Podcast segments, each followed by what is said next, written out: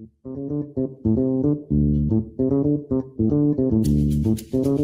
you.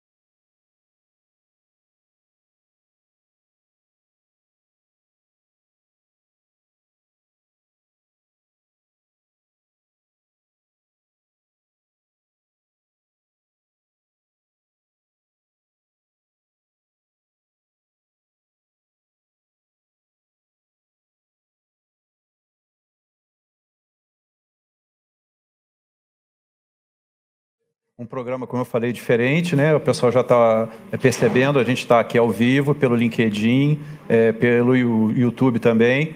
É, a gente vai ter mais de 10 é, é, participantes aqui especiais com a gente, os vídeos também de, de, pessoas que colaboraram conosco também sobre esse tema, que a gente já, já vai apresentar.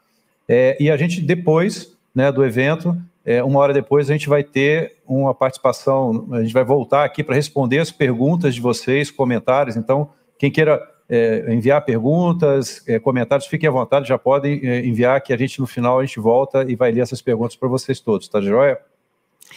E esse evento é muito especial, porque depois de um ano de muito sucesso do Papo, a gente começa agora com novidades para vocês.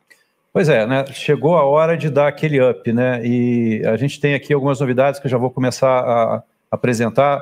É, esse é o primeiro episódio da segunda temporada. A gente vai estar tá sempre ao vivo, né, a cada trimestre, então a gente vai ter um evento a cada trimestre, sempre ao vivo. Porém, para vocês não ficarem com muita saudade, né, nós vamos ter aí algumas pílulas semanais é, para a gente resgatar os assuntos que a gente vai tratar aqui até o próximo evento. E para isso a nossa família cresceu, já dando uma nova, é, uma, uma, notícia aqui de uma novidade, né? A gente vai ter o Alex é, Bento, que vai ser o nosso influenciador. Ele vai estar tá trazendo esses conteúdos toda semana para vocês em forma de pílulas, os drops é, para que vocês possam estar sempre nos acompanhando e vendo tudo que a gente tem que estar tá falando aqui sobre compras e procurements. Tá joia? É, bom, lembrando que também após o evento, como a gente já falou, às 15 horas a gente vai estar de volta. O Alex também vai estar conosco, vocês vão ter a oportunidade de conhecê-lo né, né aqui ao vivo. Ele vai estar mediando esse bate-papo que a gente vai trazer as, as, questões que vocês forem levantando. Tá joia? Bom, o evento de hoje, é, vocês já sabem, a gente vai falar sobre ESG, a gente tem aqui um, um, um leque de, de, convidados especiais para falar de vários assuntos que envolvam esse assunto do SG. A ideia é, de fato, colocar é, questões relevantes, as empresas estão olhando isso, mas que cada um de vocês que está aqui assistindo saia com alguns pensamentos, algumas ideias, críticas, enfim, que a gente comece a gerar esse movimento sobre o tema do SG. É, e para completar né, esse início, eu queria agradecer muito o pessoal que trouxe esse vídeo, né, que abriu aqui o, o evento, um vídeo muito bacana, é, ele foi produzido é, pela é, Fauna Away, né, é, para a agência Young Rubicon, e foi nos é, concedido, né, muito, foi muito bacana, eu queria agradecer a Larissa Zaidan por autorizar a gente de passar esse vídeo para vocês, um vídeo que fala muito não só de diversidade e inclusão, mas principalmente de aceitação, respeito e amor ao próximo, né? Bom, vamos Agora que a gente já falou do formato, já explicou como vai funcionar, né, ô Clarissa, vamos falar então sobre a pauta, né? Vamos falar da nossa agenda de hoje. E a gente começa falando sobre o quanto o ESG é genuíno nas empresas. E para isso a gente apresenta agora os convidados do primeiro painel. A gente começa com a Raquel Lemos, diretora de suprimentos na PLED e, PLED e Co. e presidente voluntária na SPP. Diogo Elias, é, a gente vai ter também o Diogo Elias, né, o Clarissa, que é o diretor de vendas e marketing da Latam.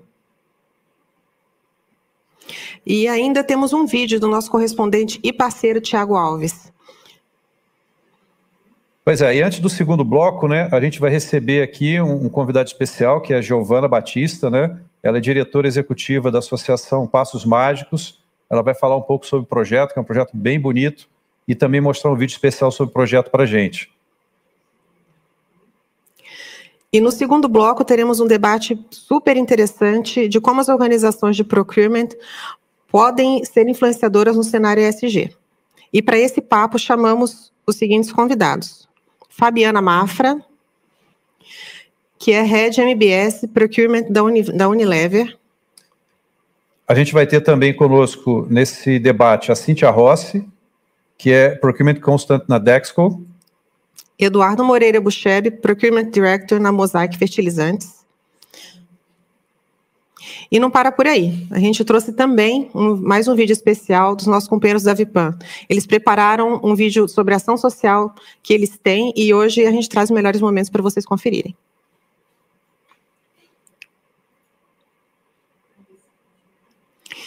Preparamos também um debate sobre um tema de, de desconstruindo o viés inconsciente da diversidade nas organizações. E as nossas convidadas vão dar um show. Fernanda João, Strategic Sourcing e Procurement Site Lead, Brasil, na Bristol Myers Squibb. A gente vai ter também né, nesse bate-papo né, a Érica Cândido, que é líder global de gestão de fornecedores na 99. Cristina Kerr, CEO na CKZ Diversidade. E para fechar esse debate, temos também um vídeo da nossa correspondente internacional Tatiana Bota falando do mesmo tema, só que sobre a perspectiva de uma mulher imigrante. É, e, assim, não dá para falar de SG sem a gente falar do G, né? A gente vai ter também um, um debate, né, um painel, onde a gente vai tratar dos desafios é, de governança e compliance nesse contexto do ESG. E para falar sobre né, esse tema, a gente vai ter conosco aqui a Olga Pontes, que é especialista de governança, risco e compliance. E o Daniel Lança, que é sócio na SG Compliance. E, chegando ao fim do evento, falamos sobre o que se espera dos líderes no conceito ESG, com Marcelo Leonessa, que é vice-presidente de compras América do Sul na BASF. Bom, gente, se você gostou, né, essa é a agenda, esse é o conteúdo que a gente vai ter aqui hoje, né, as pessoas que vão estar participando.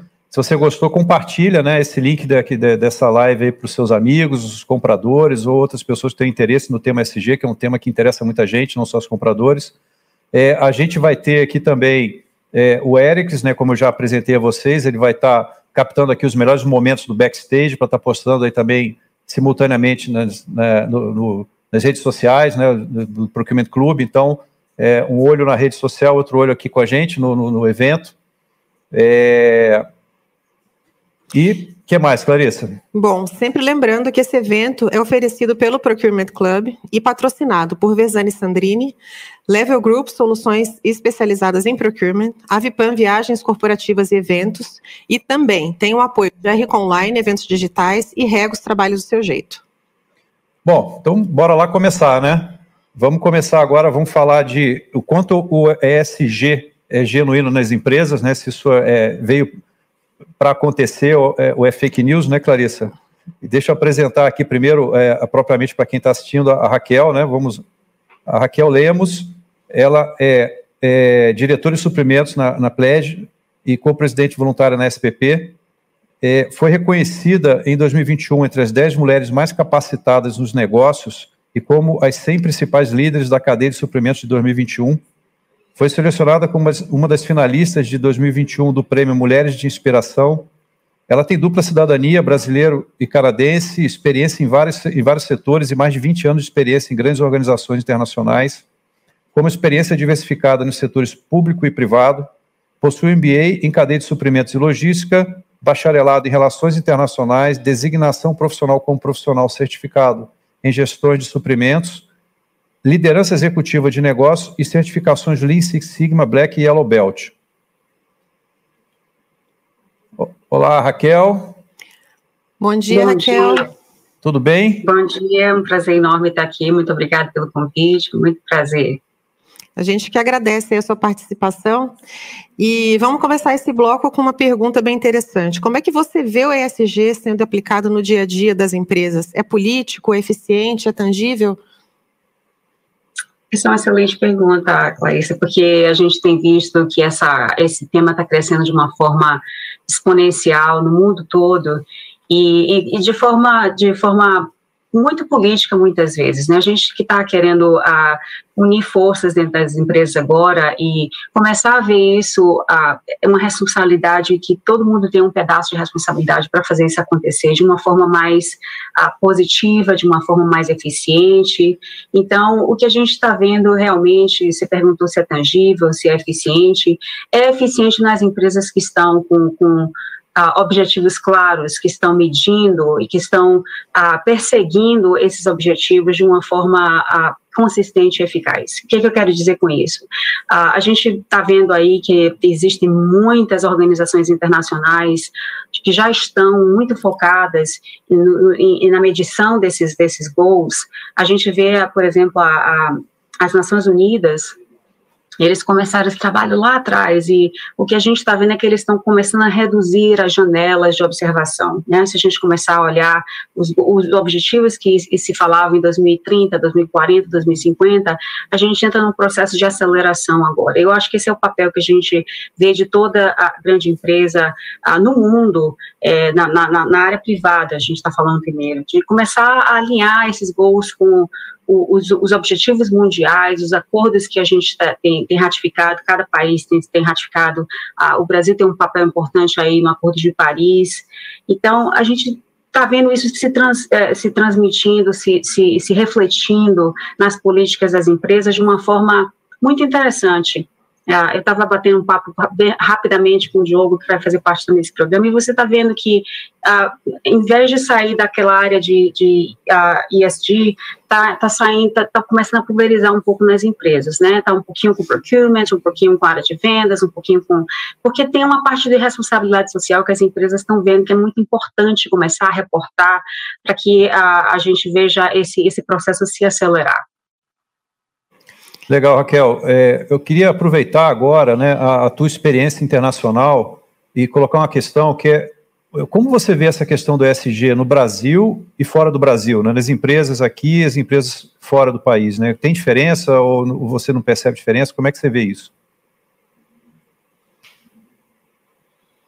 É uma pergunta muito legal, porque a como a gente falou, né, a gente está vendo essa, essa proliferação da, da, do assunto, que é um assunto tão importante. Os desastres naturais que estão acontecendo são a prova mais a, contundente que a gente tem, que, que a gente precisa fazer alguma coisa e, algo precisa acontecer rápido.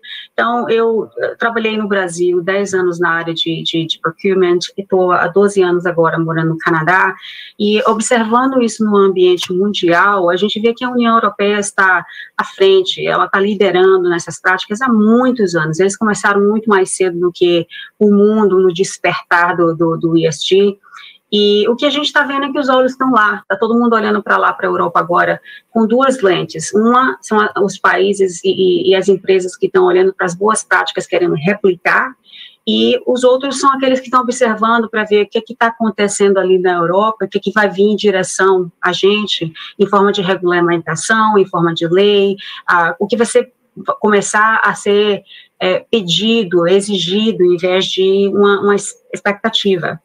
Então, isso está tá acontecendo dessa forma. Então, a gente vê que as políticas lá estão muito mais avançadas.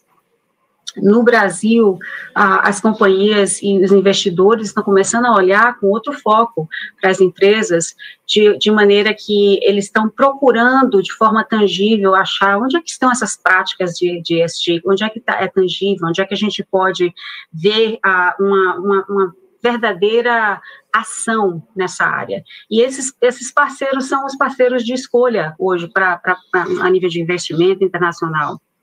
Uh, o Brasil tem um papel importante aí no, no Acordo de Paris e investimento é muito importante e a gente infelizmente viu a, a, gente andar um pouco na contramão nesse sentido aí com, com esse processo de, de retirada de, de, valores de investimento na área de pesquisa.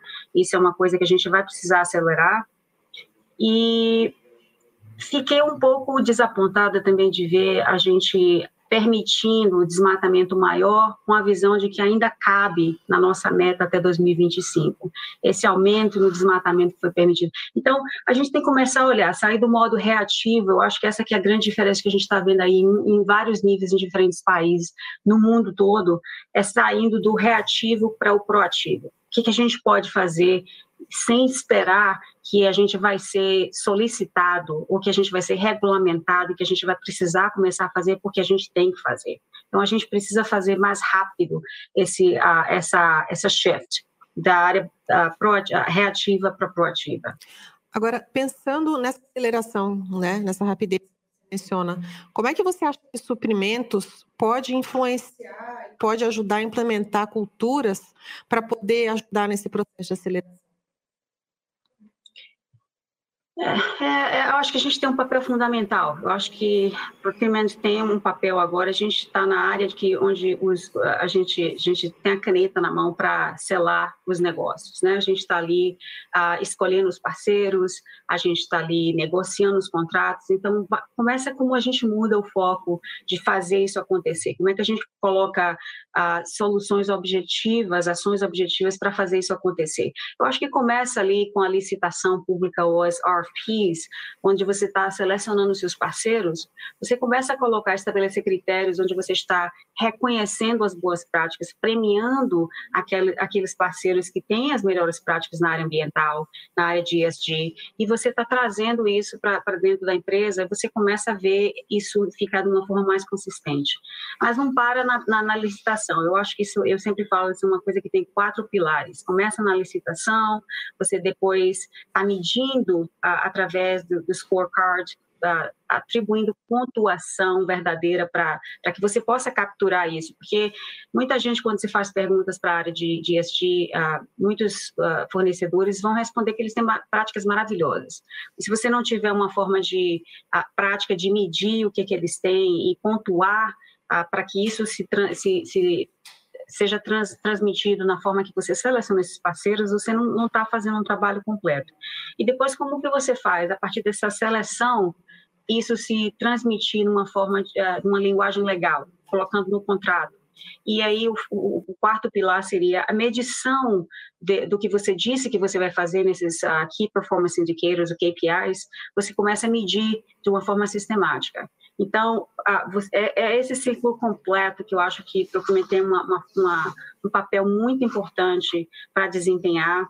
E eu acho que, de uma forma geral, nas empresas, a Clarissa, é, começa com identificando, reconhecendo as áreas que a gente precisa. tem, tem empresas que estão muito mais avançadas na área social, na área da, que, serviços à comunidade, mas na área ambiental maybe not so much, não, não, muito. Então, começar a focar nas áreas, reconhecendo aquelas áreas que a gente precisa fazer um trabalho maior e depois é medir e, e reduzir aquelas janelas de observação para que a gente possa avançar de uma forma mais rápida. aceleração, eu acho que é a palavra-chave que a gente tem que manter agora nas nossas mentes dentro das empresas. É como que a gente faz isso, tudo isso de uma forma rápida, de uma forma eficiente, para que a gente possa ver uh, os resultados uh, consistentemente de uma forma muito mais rápida. O, Raquel, eu queria eh, colocar uma pergunta para você. É, você fez um, um, um, grande painel, achei bem bacana, né, do, do é, dos elementos que o, o, profissional de compras deveria estar, tá, ou poderia estar tá trilhando, né, para encampar essa agenda. Mas se você pudesse é, sugerir para ele um passo a passo, né, para ele fechar esses gaps e trazer essa agenda é, para dentro de casa, o que, que você sugeriria para ele, né, para a execução desses trabalhos? Well, começa com, com a educação. Acho que começa com a educação interna, né? Dos grupos uh, diretamente na área de, de procurement, é, a educação do seu do seu time, uh, que todo mundo tem que ter essa visão. Você começa daí com, com a parte educacional. Eu vejo que tem muitos níveis diferentes de conhecimento ou de entendimento dos problemas que a gente está vivendo na área de ESG. Então, a gente começa com essa parte da educação. De, de, depois disso vem a influência. Como é que você influencia a empresa ah, de uma forma linear a ter responsabilidades na área de ESG? Então, como eu estava falando, né, a gente está vendo essa pulverização. Essa pulverização tem que ser muito cautelosa, porque se você começa a pulverizar de uma forma linear, você está criando responsabilidades pontuais, onde cada área tem uma responsabilidade para entregar ou para atingir na área de ESG. Mas quando você pulveriza demais, ninguém é responsável, porque todo mundo vai achar, oh, a área de marketing vai fazer, a área de vendas vai fazer, e ninguém faz nada. Então, tem que ter uma responsabilidade pulverizada de uma forma linear, responsável, uh, educando os seus os executivos na empresa também, esse suporte, se esse suporte não existe, vamos buscar. Eu acho que é papel de todo mundo que tem responsabilidade na área de ESG de buscar esse suporte para que isso possa acontecer. Porque se isso estiver localizado na área de procurement, ou na área de vendas, ou na área de marketing, se não tiver esse suporte vindo do top, é muito difícil. As coisas acontecem num passo muito lento, que não é o que a gente deseja. E, eu acho que outra coisa que a gente precisa fazer é, é começar a, a a olhar para inovação e tecnologia, como que a gente pode usar essas ferramentas para acelerar esse processo. Não é só o que a gente faz que é importante, mas como a gente faz é muito importante. Então, os investimentos que a gente está vendo as empresas hoje colocar ah, separado para atingir metas na área de ESG, vamos começar a pensar em investir em tecnologia. Como é que a gente acelera esse processo, criando visibilidade, criando mecanismos de automatização da informação, para que você possa ver mais, mais rápido, ter as decisões uh, mais rápidas de uma forma educada. Você tem dado agora para você dizer isso aqui é importante, isso aqui a gente pode deixar para depois, priorizar as coisas que a gente precisa agir mais rápido. Então, a tecnologia e inovação muito importante, educação, a buscar a suporte, é, sempre com foco na sustentabilidade da cadeia de suprimentos, sempre com, com é, iniciativas na, na, nossa mente que vão acelerar a circularidade da economia dentro da cadeia de suprimento de uma forma geral. Eu acho que essa é uma grande, importante mensagem que a gente precisa deixar para para todas os profissionais na área de, procurement nessa, nessa, nessa, nessa era que a gente está vivendo. Ô, Raquel, é, a gente tem alguns minutinhos aqui para fechar. Eu queria, até uma curiosidade pessoal, até colocar uma questão, eu quero ouvir tua opinião rapidinho. É, no início você falou né, é, da, da Europa que está na frente, sa saíram antes, e que tem uma expectativa até da gente aqui ver, o, o, até de certa forma, olhar para onde eles estão indo e trazer algumas referências. É, como é que você, assim, tendo um pouco de bola de cristal aqui, né? Como é que você viria essa tropicalização, vamos dizer assim, né, de uma realidade europeia para uma realidade brasileira e tem desafios específicos aqui? A gente tem um pouco tempo aqui para comentar, mas eu queria só ouvir um pouco sua, sua opinião sobre, né? Como é que seria esse depara, vamos dizer assim, de uma realidade europeia que já está na frente, pelo que você falou, para uma coisa aqui no Brasil? É, é, é, excelente. Eu acho que é, é, é aquele foco que eu estava falando sobre agir mais rápido. Né? O acelerar agora não é só o que a gente já se comprometeu que vai fazer e começar a realmente fazer e ter foco para entregar isso, mas se você olhar, por exemplo, vou, vou dar um exemplo aqui, na área de, de sustentabilidade, energia renovável, redução de emissão de gás, existem vários programas aí no mundo, né? E se você começar a olhar quando é que a gente começou a fazer essas coisas, é, é, é que chama atenção. Por exemplo, a, a, a União Europeia começou o RED, que é o Renewable Energy Directive, com ações tangíveis em 2009. Os Estados Unidos começou com o, o, Low Carbon Fuel Standard em 2011. O Brasil começou com o CBIO em 2020. Então, você vê a, a, disparidade aí de quando que a gente está começando a olhar para aquilo que precisa ser atingido. Ah, existem anos e a gente não tem mais tempo para fazer isso em, em 20 anos acontecer. Então, a gente começa, como é que a gente age mais rápido e acelera? O Brasil é fantástico em, em criar legislações e dizer, vamos fazer, o que é muito positivo. Eu falo fantástico de uma forma verdadeira, mas o cumprimento da lei é um problema. Então, a gente cria as legislações, a gente aprova, a gente cria os mecanismos, mas a medição para que a gente comece a atingir esses objetivos é muito importante. E não é uma responsabilidade do governo, é uma responsabilidade de todos. A gente começa a dentro da, da, iniciativa privada, a gente precisa verdadeiramente entranhar as questões de ESG no DNA das empresas. Eu acho que esse é o nosso papel aqui e a gente precisa, todo mundo, all hands on deck, todo mundo colocar a mão para fazer isso acontecer. Obrigado, Raquel. Assim, se eu puder resumir o que você disse, é, a gente é muito bom discurso, mas na prática a gente está deixando a desejar um pouquinho ainda, né? Medição é muito importante. Eu acho que a gente vai precisar acelerar esse lado aí. A gente criar condições para que a gente comece a ver as práticas se transformarem em realidade. Tá joia. Raquel, obrigado aí pela tua participação. A gente vai dar sequência aqui né, no nosso, nosso evento. É... Prazer foi meu. É, bom, gente, assim, só para antes de continuar, lembrar, a gente só está começando, né? Para quem está assistindo, compartilhar o link aí com os amigos, os, os outros profissionais que têm interesse no assunto. Você já percebeu que a gente tem muita coisa bacana para colocar. É, e mande as perguntas, perguntas, comentários, né? O Alex está aqui, ele está co coletando tudo, para no final a gente voltar com vocês e vocês participarem também com a gente aqui. Tá certo, Clarissa? Tá certo. E o papo foi tava muito legal até agora, mas a gente continua ainda falando do mesmo assunto, só que agora com o Diogo Elias. A gente recebe o Diogo, que é diretor de vendas e marketing da Latam.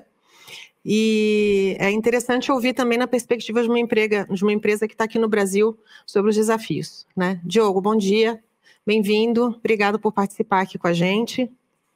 Obrigado, Clarissa. Bom dia, prazer estar aqui com vocês e falar um pouquinho do tema que estão cada vez mais, mais é, com awareness e mais quente aí na mídia. Acho que é legal a gente falar assim. Bom, primeira pergunta aqui para você, Diogo. Por que, que o ESG é tão importante e urgente? Você acha que. É, qual que é o verdadeiro propósito do ESG hoje? A mim, é, como a Raquel colocou, né, ele é urgente há algum tempo. Né? Acho que agora a gente está assumindo o papel que não só o governo é importante, os governos e, e instituições é, internacionais são importantes, mas o papel da empresa é importante. Afinal, a empresa, o setor privado tem que, tem que levantar a voz também e mostrar que é importante porque é questão para todo mundo, é né? competitivo, é questão de crescimento, é questão de sustentabilidade, está muito além do, do desejo individual ou de um governo mover, né? A gente tem como sociedade civil participar também, né? Acho que isso foi primeiro, a primeira mudança importante para as empresas se engajarem mais. Né? É, o mais empresas se engajarem, né? quando você olha a quantidade de empresas é, listadas na bolsa dos Estados Unidos, o crescimento dos últimos dois anos é exponencial, né? É um pouco, um percentual muito pequeno, hoje quase metade das empresas já tem compromisso, por exemplo, net zero, né? de estar tá, é, não deixar nenhuma pegada de carbono até 2050 ser totalmente compensado, né? Que é a grande meta aí que, principal, falando de compensação de carbono é, e o footprint. Né? Então, ela, ela, ela é, é, por isso é tão importante, né? E a gente assumiu o papel. E aí, claro que o mais importante é saber em que momento que a empresa está, né?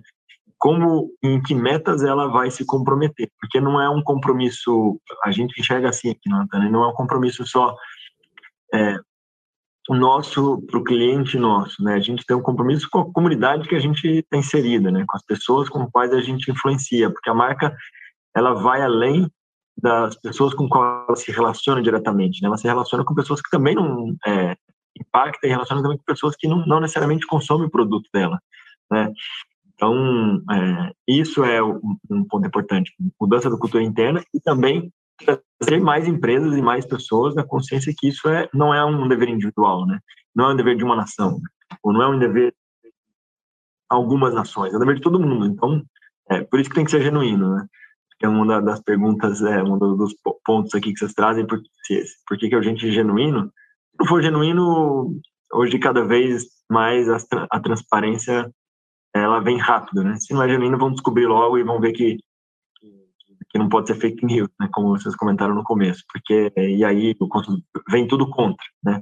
Qualquer causa, qualquer propósito que você se coloca, mais distante da meta que você esteja, importante é deixar transparente que sim, essa meta é ambiciosa ou ela está longe, mas eu estou assumindo o papel que daqui até lá eu vou alcançar e aqui estão as medidas e objetivos como eu vou chegar.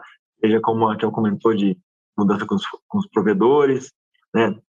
Ou os provedores também elegerem as empresas que têm é, compromisso e tem que ser muito transparente. Acho que esse é o ponto principal, né, de onde você está, os seus objetivos é, e, e, onde você vai chegar, né, que mudança você vai fazer, porque tem vários caminhos, né, é, seja aqui que eu já comentei principal, compensação de crédito de carbono, seja a diversidade, seja na inclusão, seja na equidade, seja na economia circular, é, no solidariedade, é,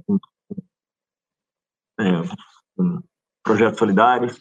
Então, acho que esse é o principal ponto, os principais pontos de, que a empresa tem que tocar. E, que é, é, tem que ter o um compromisso claro e não precisa ser todos, né?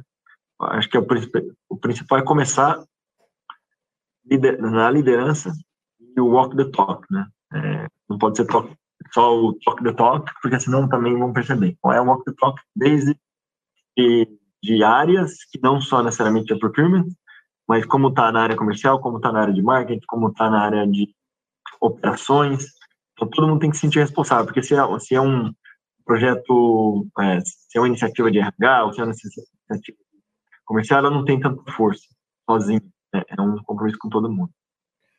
O, Diogo, eu queria é, fazer uma pergunta, né? É, até porque você falou um pouco, a Raquel também falou da questão do, da, da, mudança de mentalidade em, termo, em termos de SG, né? É, e aí a questão é como que a gente, na tua opinião, é, a gente pode implementar uma cultura, né? Foi colocado por vocês aqui, é, focada para o SG, para toda a cadeia, né? Não só dentro da empresa, mas pegando o gancho, né? Você como diretor de vendas, né? Por que não para os clientes e também para os fornecedores? É, e como que a gente acelera isso, né? Porque, é, assim, eu só queria complementar uma pergunta, para quem viveu a era da sustentabilidade, né? Lá atrás tinha um termo do greenwashing, né? Que era aquelas empresas que, de fake news, né? Que, que se vendiam verdes, mas no fundo aquelas ações eram incipientes, né? Então, assim, é como que a gente influencia, né? Primeiro, né, a primeira pergunta é como é que a gente influencia, né? É, essas, a cadeia inteira, né? Todos os stakeholders estão em volta do business, né? dentro desse tema e como é que a gente faz para isso realmente acelerar, né, para que isso aconteça e que seja um, um, um, acelerado, né, porque a gente tem urgência nesses assuntos, na verdade. Legal. É, a mudança de cultura é, é assim, não é do dia para a noite, né? não é igual a meta de vendas, não é igual a um orçamento, né, não, não, não adianta só desenhar que ela vai cumprir. A mudança de cultura é a mudança de postura. E, e essa mudança de postura, ela reflete seja a liderança está comprometida e com esse comprometimento criar metas específicas, por exemplo, a gente tem é, de não ter mais plástico de reuso, né, é, ou a borda até 2023. Então, todos os times que estão de, de procurement nossos estão buscando as alternativas para que a gente chegue lá. Né? Essa é a meta, então é assim que, por exemplo, você muda essa, alcança essa meta. Né? Tem a meta, o que a gente vai fazer e onde, quando, é, isso, e aí você move a empresa, né? Veja, por exemplo, algumas outras empresas têm compromissos de 50% do corpo diretivo é, em distribuição igual de gênero. Então, os recrutamentos você tem que buscar também ter mais é, direção é, para alcançar aquele objetivo. Não adianta seguir recrutando igual, você não vai mudar, né? É, porque aí está a diferença, né, de, de dar a, da equidade, né? é mudar o processo para que não faça da mesma forma. Se você abre da mesma forma, ela vai vir com um viés que já está implantado na cultura, né? O viés de o cargo de liderança ocupados muito mais por é, pessoas do sexo masculino, você seguir com o mesmo recrutamento, vai aparecer mais pessoas do sexo masculino. Então, se você não muda esse critério, não vai acontecer. Então, acho que é assim que você começa mudando, é, influenciando a cultura e dando os exemplos, né?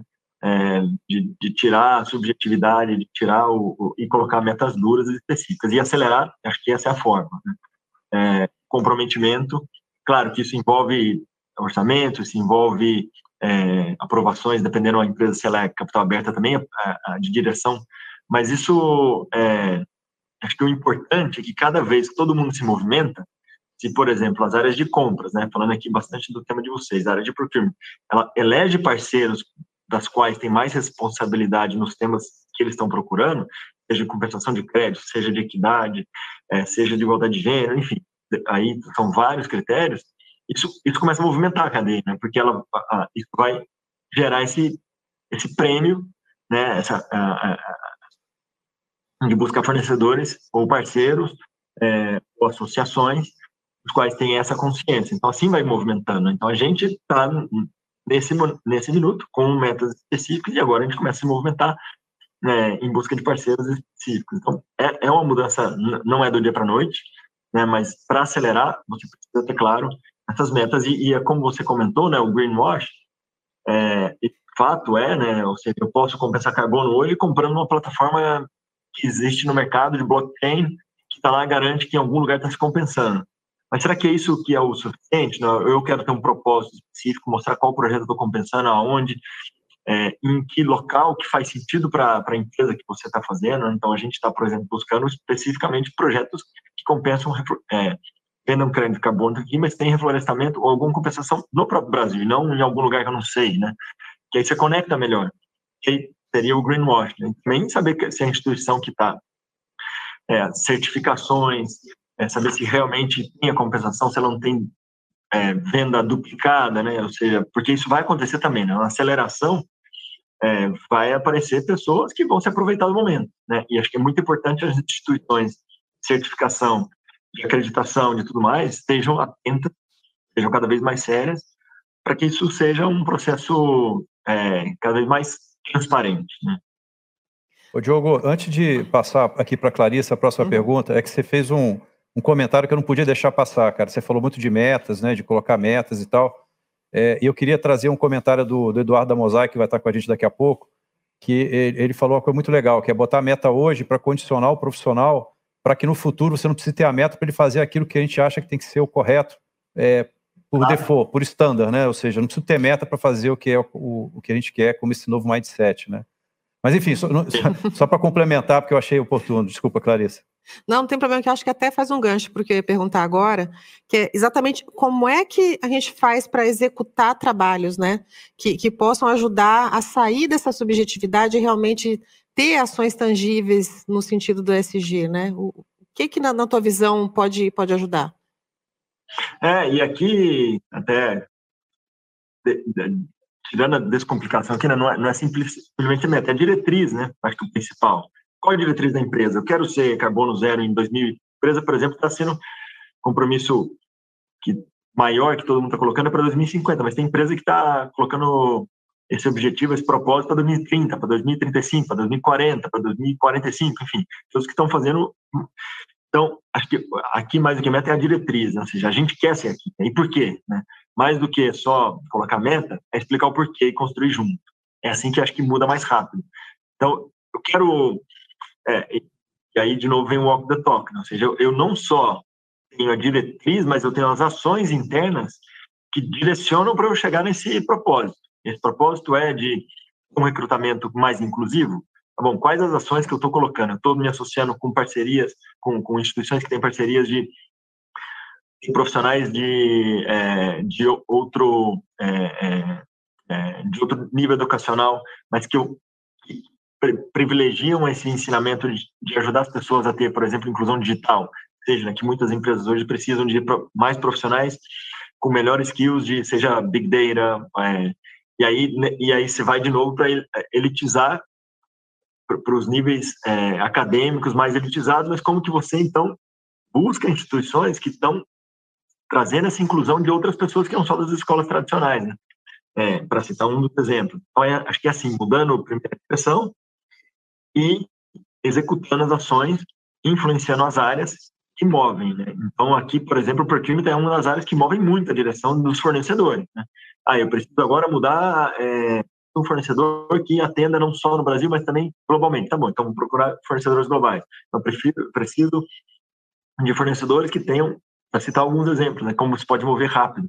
É, e, e, e, como isso é, se propaga, porque eu acho que também o, o importante do, disso tudo é, é, é, é ter o awareness, porque isso não é um objetivo individual, não é um objetivo de uma indústria específica, não é um objetivo de um governo específico, é um objetivo comum.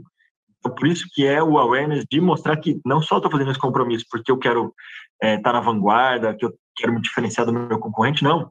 É se meu concorrente não vier, vai ter problema. Ele precisa vir também, né? Nessa, né, com a mesma propósito, com, não com a mesma propósito e causa, mas com a mesma direção de, é, de inclusão, de diversidade, de economia circular, de compensação de carbono, tem várias pautas importantes que eu preciso que meu concorrente do lado ou de outro país também venha na mesma direção. Então, é a exposição também ajuda muito, que isso aumenta a conscientização das pessoas, dos consumidores diretamente daquela marca ou dos consumidores da, da marca, da, de outras marcas daquela mesma indústria ou de outras indústrias, né? Para o funcionário questionar por que, que essa empresa aqui também não, por que a gente aqui também não faz a mesma coisa, né? Então, uma vez que a gente se posicionou, por exemplo, com como diversidade, né, que a gente trouxe um, um, uma mulher muito famosa, né, que é a Marta, jogadora de futebol, como líder de diversidade e inclusão para a Latam, outras pessoas perguntaram, outras empresas me perguntaram como que vocês fizeram, por que tipo de meta que vocês estão colocando. Então, é para é, é é esse caminho que a gente quer trilhar, né? Para gerar valor, claro, para a companhia que a gente está fazendo, mas também para conscientizar outras e trazer para a mesma direção. Você está falando é que é, é, engajamento também, né? É, é, o que traz as pessoas para perto e, e faz com que as coisas aconteçam na realidade, né? Diogo, obrigada pela tua participação, obrigada pelo tempo. A gente até queria perguntar mais, mas não vai dar tempo agora. É verdade, fica para a próxima. A gente segue, convidados que nem você, Raquel, obrigado. enriquecem demais a discussão aqui. Bom, pessoal, é, e para fechar esse primeiro bloco aí de abertura, que já foi muito bacana, né, que a gente já teve o Diogo e a Raquel, a gente tem um vídeo aqui que a gente trouxe de um parceiro antigo nosso, de, de todas as horas, aí do Tiago Alves, da Regos, que ele vai falar sobre esse mesmo assunto, da questão do quanto é genuíno, principalmente no negócio dele, né, no caso Regos. Então aqui a gente queria passar esse vídeo aí do Thiago. Vamos lá.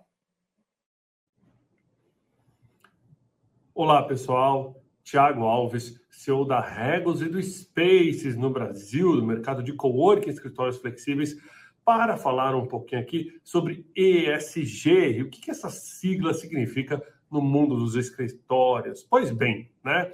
Cada vez mais as empresas e as pessoas tem se preocupado com seus compromissos sociais e também ligados ao meio ambiente. E é lógico que essa tendência também não deixaria de estar presente nos escritórios, né? principalmente agora, no momento aí, no fim da pandemia, onde se pela primeira vez o mundo todo e todo mundo teve a oportunidade de experimentar um trabalho flexível, um trabalho de qualidade através de casa. O que será que vem de legado para os escritórios? Será que esse legado ajuda no meio ambiente? Será que esse legado traz mais governança para as empresas? Será que esse legado é, ele traz também comprometimentos sociais importantes, com diversidade e tudo mais? Pois bem, vou explicar aqui rapidinho qual é a minha visão com relação a esse tema.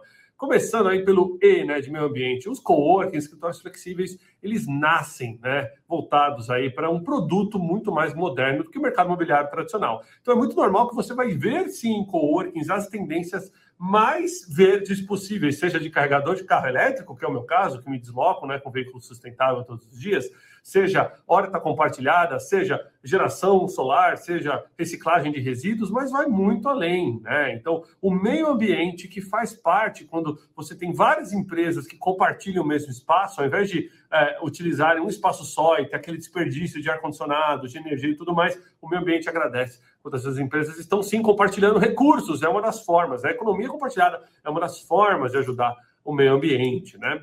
E aí, quando eu entro no social, bom, não preciso nem falar, né? Coworkings, escritórios flexíveis são diversos, inclusivos por natureza, afinal de contas, a, a, os ambientes são heterogêneos de clientes, diferentes empresas, diferentes tipos de pessoas com skills e habilidades, gêneros totalmente diferentes. E essa mistura, tudo junto e misturado que acontece no espaço de coworking, torna os espaços de coworking super social friendly, né? Então é onde as grandes empresas têm escolhido colocar seus escritórios exatamente para ajudar para a questão social. E olha que legal, os coworkers das empresas que estão no coworking, elas também se ajudam, elas montam casas sociais juntas, elas buscam interesses em comum. Por exemplo, a gente tem o Espaço de Impacto, que é uma plataforma para que todas as empresas possam cadastrar os seus projetos sociais e compartilhar os seus projetos sociais dentro dos nossos ambientes de coworking. Olha que ideia legal para potencializar ainda mais o social, né? Que vai além, lógico, de diversidade e inclusão. E para cumprir o tempo aqui, ficar dentro dos três minutos, um pouquinho de governança, né? Mercado de coworking e o mercado de escritórios flexível também, que além de ser a nova economia do mercado imobiliário, é fortemente regido, né? Nossa empresa, por exemplo, que é listada na Bolsa de Londres e tem que cumprir com todas as leis tradicionais de uma empresa na Bolsa, ao mesmo tempo que é uma empresa nova economia, né? Então, muito importante essas três siglas dentro do mercado de escritórios flexíveis também. Legal essa mensagem do, do Tiago, né? Eu queria incluir aqui um item, né? Que o Tiago não mencionou, que é o fato de você ter um escritório perto de você, onde, onde você estiver, né? Não necessariamente perto da tua casa, você pode estar se deslocando, pode estar fora do país, fora da cidade, e você ter uma necessidade de você ter sempre um, um escritório, é, um coworking próximo de você, né? Da, da Regos aí, nosso parceiro, né? Esse é um é, é outro benefício aí de quem utiliza, né? Que eu queria pontuar. Verdade, e é interessante como ele conecta as três letras, né? Do ESG. E agora a gente vai falar um pouco do S, do social. E a gente trouxe aqui um parceiro muito especial nosso, que é a Passos Mágicos. E a Passos Mágicos também tem o apoio do Procurement Club. Então, a Giovana Batista é diretora executiva da Passos Mágicos. Ela vai contar um pouco da história da Passos e vai compartilhar com a gente um vídeo para falar um pouquinho da instituição. Bem-vinda, Giovana. Obrigada, Clarissa, muito obrigada. É um prazer aqui para nós da Passos estarmos aqui hoje. Queria agradecer novamente por essa oportunidade. Acho que hoje a gente vai discutir né, bastante aspectos super importantes de SD e nos últimos tempos, acho que todo mundo está falando bastante sobre esse assunto que é tão relevante. Mas se eu pudesse escolher uma coisa para todo mundo terminar hoje o dia pensando, seria que a gente não basta falar sobre SD, a gente precisa tirar esse discurso do papel. Né? E é exatamente isso que o Procurement Club e o time da Level está fazendo em parceria com a gente. A gente tem muito orgulho dessa nossa parceria. Acho que todo mundo que está assistindo, ou quase todo mundo, né, é, são ótimos compradores, devem passar horas assim pensando em formas de diminuir desperdício, não realizar compras a mais, né, reutilizar estoque. E é curioso a gente pensar que o Brasil ele tem uma cultura de reciclagem muito muito interessante, muito mais avançada que outros países, né? A gente recicla alumínio, papel, vidro, mas a gente desperdiça pessoas, a gente desperdiça muitos talentos. E a Passos Mágicos ela veio solucionar isso através da, da educação se a gente procurar para olhar a fundo assim todos os problemas que a gente enfrenta como mundo, como sociedade, é, eles sempre têm um denominador comum, que é a falta de educação ou uma educação de má qualidade. É, desigualdade social, desigualdade de gênero, violência, racismo, as questões de meio ambiente também, né? Absolutamente tudo a gente conseguiria enfrentar através da educação. Faz anos e anos que dizem que o Brasil é o país do futuro, né? Muito antes de eu nascer já falam isso. E até agora é, a gente não viu esse futuro chegar. A gente escuta reclamações sobre educação, né? eu mesma já reclamei, é, só que essa revolta uh, sem ação, ela não vai transformar, ela não vai gerar impacto. A gente precisa se mexer e a gente não pode depender de ninguém para isso e a gente não pode querer terceirizar essa culpa. Cada um tem a capacidade de agir, de fazer toda a diferença, seja individualmente ou junto com a empresa, né? E isso é uma responsabilidade de todos nós. É, as pessoas sempre falam que a gente só consegue enxergar o impacto da educação no longuíssimo prazo, né? Quando eu falo que eu trabalho com educação, a pessoa já me olha com aquela, ai, coitada, vai trabalhar, trabalhar, vai morrer e não vai ver nada. Mas eu discordo veementemente disso, sabe? Eu vi de perto, em dois e três anos, diversas crianças e jovens se transformarem através da educação. Eu vi meninos que só pensavam em futebol, que estavam quase sendo sugados pelo tráfico de drogas, passarem a se dedicar para os estudos, passarem a pensar no futuro, né? E agora eles estão lá estudando em faculdades de renome, engenharia, psicologia, enfermagem, né? É, a gente foi fez isso ser possível através do trabalho da Passos Mágicos, né? Que é baseado em quatro pilares: educação de boa qualidade, assistência psicológica, ampliação da visão de mundo e protagonismo. É, a gente Oi? Desculpa te cortar. É que, Imagina. É que tem um vídeo tão bacana que a gente viu aqui de vocês. A gente queria compartilhar com todo mundo. A gente pode vamos passar o vídeo agora? Claro, vamos conhecer a Passos e a gente está à disposição para falar com vocês de novo. Tá bom, vamos lá então, gente. Vamos botar o vídeo aqui da Passo. Qual a importância de um sonho? Em que mundo estaríamos se ninguém tivesse sonhado? Sonhos são a energia que move o mundo. Sem eles, os grandes projetos seriam apenas pilhas de papel. A gente não ia saber que a lua não é feita de queijo e que as estrelas não são vagalumes. Sem eles, nós nunca teríamos voado. Você consegue lembrar qual foi o seu primeiro sonho? O que você queria ser? Onde queria chegar? Esse sonho parecia impossível? Para mim, sim. Deixa que hoje eu vou te contar a minha história. Tudo começou com um sonho. Sempre sonhei mudar a realidade da minha família. Via meus pais exaustos de um trabalho que os dava tão pouco e meus colegas não tendo as oportunidades certas para aproveitar suas qualidades. Eu sentia que havia mais para ser vivido, mais lugares para visitar, mais histórias para conhecer, mais sonhos para realizar. Hoje, eu sei que na verdade o que eu queria era mais perspectiva perspectiva? Você sabia que naquele tempo eu nem entendia essa palavra? Mas queria mudança. Precisava de mudança. Só não sabia por onde começar. Então, olhei em minha volta. Vi uma ONG que dizia transformar através da educação. Eu achei meio estranho. Era diferente de tudo que eu conhecia. Sei lá, resolvi arriscar.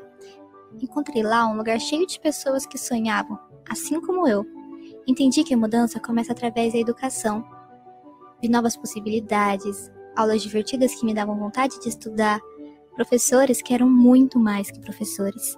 Eram pessoas com quem eu poderia contar, que me mostraram que o estudo é o melhor caminho. Colegas viajando para lugares que eu só via nos filmes. Conheci museus e as histórias que eles contavam. Ah, e tinha aquelas tias que me chamavam quando meu coração estava apertado. Não é como se eu não tivesse mais os problemas. Eu só sabia que tinha um montão de gente que sempre estaria lá por mim. E tem também os meus amigos mais velhos entrando na faculdade. O Caio tá estudando engenharia lá longe. E a Yasmin fazendo um curso que eu nem sei falar, mas sei que é o sonho dela. Era produção multimídia? Acho que é algo assim. Tudo isso foi possível pela Passos Mágicos. Para mim, o verdadeiro significado de Passos Mágicos são os passos que eu e os meus amigos estamos dando para reescrever a nossa história. Assim eu aprendi que não adiantava sonhar sozinha. Sonhar sozinha mudaria minha realidade. Mas sonhar em conjunto nos faria mudar o mundo. De nada adiantava ir longe se não fôssemos juntos. A Passos me ensinou isso. Meu sonho já não era mais transformar a minha realidade, era transformar o mundo. Eu sou a Júlia e essa é a minha história. Esses são os meus sonhos. Mas eu sei que, como eu, existem centenas de Júlias esperando para terem suas vidas transformadas. Faça parte dessa mudança. Alimente esse sonho. Assim, vamos transformar o Brasil através da educação.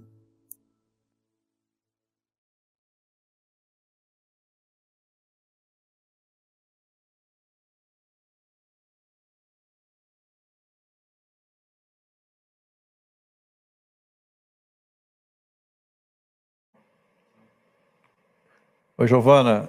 É, bom, primeiro eu queria te agradecer isso aqui. Eu vou queria combinar contigo o seguinte: é só uma degustação, tá? Que a gente tem uma agenda, a gente tem que continuar, mas eu quero acho que já deixar aqui o convite em nome do Procurement Club para você voltar aqui em outros eventos, falar mais do programa, que é um programa tão bacana. É, e assim, só fazendo um comentário, é, desde que eu me conheço por gente, eu escuto que a desigualdade é o principal problema que o Brasil tem, né? E eu já tenho uma certa quilometragem e continuo ouvindo a mesma coisa. Então isso me deixa um pouco triste, porque parece que a gente não avançou, né? A pandemia colocou luz sobre 40 milhões de invisíveis. Olha só, ano passado a gente descobriu que tínhamos 40 milhões de invisíveis. E eu, particularmente acho que esse tipo de iniciativa, né, é aquela que propõe a oportunidade para as pessoas, né? O assistencialismo é, é importante, mas a oportunidade através do ensino. Quantos talentos as empresas não perderam por falta de capacitação, que eles não conseguiram desenvolver suas habilidades plenamente por, for, por falta de oportunidade, né? E vocês estão dando isso para essas crianças, parabéns. É, depois a gente vai voltar contigo em outra oportunidade, vamos falar bastante, porque esse assunto é muito legal, tá? Vamos. Pode deixar. Obrigada, pessoal. Foi um prazer. Tchau, prazer, tchau. Giovana. Fica Obrigada. aqui o compromisso. Bom, gente, dando sequência aqui na, na, nossa pauta, agora sim a gente vai mergulhar em procurement, né? Vamos falar de SG e procurement, né? Como que os profissionais de compras é, influenciam nesse né, cenário de SG, né? E a gente vai trazer aqui, então, os nossos, é, os nossos convidados. É, vamos começar aqui com a Fabiana Mafra. A, a, a, Fabi, ela é Head MBS Brasil na Unilever. Ela tem 20 anos de atuação na área, é, ampliou sua carreira em supply chain, passando por manufatura e planejamento. Hoje, ela é Global Procurement Lead da, é, de Utilities and Waste, que, que lidera né, a agenda de projetos de descarbonização. Passou pela Coca-Cola e empreendeu na Level Group formado em Engenharia e Administração, MBA em Finanças Corporativas e especializações em Procurement. Cíntia Rossi. Ela é Procurement Consultant na Dexco, formada em Administração, pós-graduada na área de Finanças e fez carreira com mais de 19 anos, anos desenvolvida nas áreas de compras e suprimentos. É, a gente, para completar aqui né, o nosso trio né, de craques, a gente vai ter também o Eduardo Moreira, ele é Procurement Director na Mosaic é, Fertilizantes. O, o, Eduardo é formado pela, é, pela PUC aqui de São Paulo, tem MBA em, na, na, Fundação Getúlio Vargas, é, formações complementares pela ISPM e pela Dom Cabral, é, passagem de seis anos por operações internacionais no Peru e Amsterdã, e esteve à frente de áreas estratégicas com foco na geração de valor em negociações de grande complexidade, garantindo a sustentabilidade dos negócios no longo prazo. Bom, bem-vindos e obrigada por estarem aqui participando conosco. Então, é, eu vou começar com a primeira pergunta para Fabiana e para Cíntia. É, vou começar com, com a Cíntia, mas Fabiana, por favor, fica à vontade para complementar e aí vocês podem discutir o tema. É, pensando nas questões de ESG, na sua avaliação, elas estão, em geral, presentes na matriz de decisão de compras no seu dia a dia? Olá, pessoal, bom dia. Primeiro, queria agradecer o convite, eu acho que esse assunto é está ficando cada vez mais relevante com, né, com toda a sua, o seu é, sua importância tem que ser mesmo. É, eu acho que é, esse, a matriz de decisão de suprimentos, ela começou, ela está a caminho ainda de atingir todo o ISD. Né? Eu acho que isso tudo está em uma, uma construção, existem algumas barreiras ainda é, para serem ultrapassadas, até é, na questão do, de ter, termos fornecedores aptos para isso, dependendo ali do segmento, então, tem alguns que estão mais avançados, outros não. Ela começa a fazer parte da decisão, é, mas hoje não está em todas as decisões e ainda tem essas barreiras para serem é, suportadas, não só né, internamente, mas também o fornecedor. Né? É, para muitas pessoas ainda é, é, meio nebuloso o que é o ISD. Né? Eu acho que é, a gente tem que ainda é, ajudar os fornecedores ajudar as áreas internas a entender o valor que tem isso, né? É, que não tem um custo, mas existe um valor ali que é impagável. É, e como eu acho que acabaram de falar, né, tirar isso do papel e trazer realmente para a realidade. É, e uma hora o mercado ele vai equalizar isso, né? Mas até então a gente tem várias barreiras. Eu acho que está começando, mas ainda tem um caminho longo para ser para ter um peso mais relevante nas decisões. Fabiana, você quer complementar? Quer trazer também um pouco da tua visão?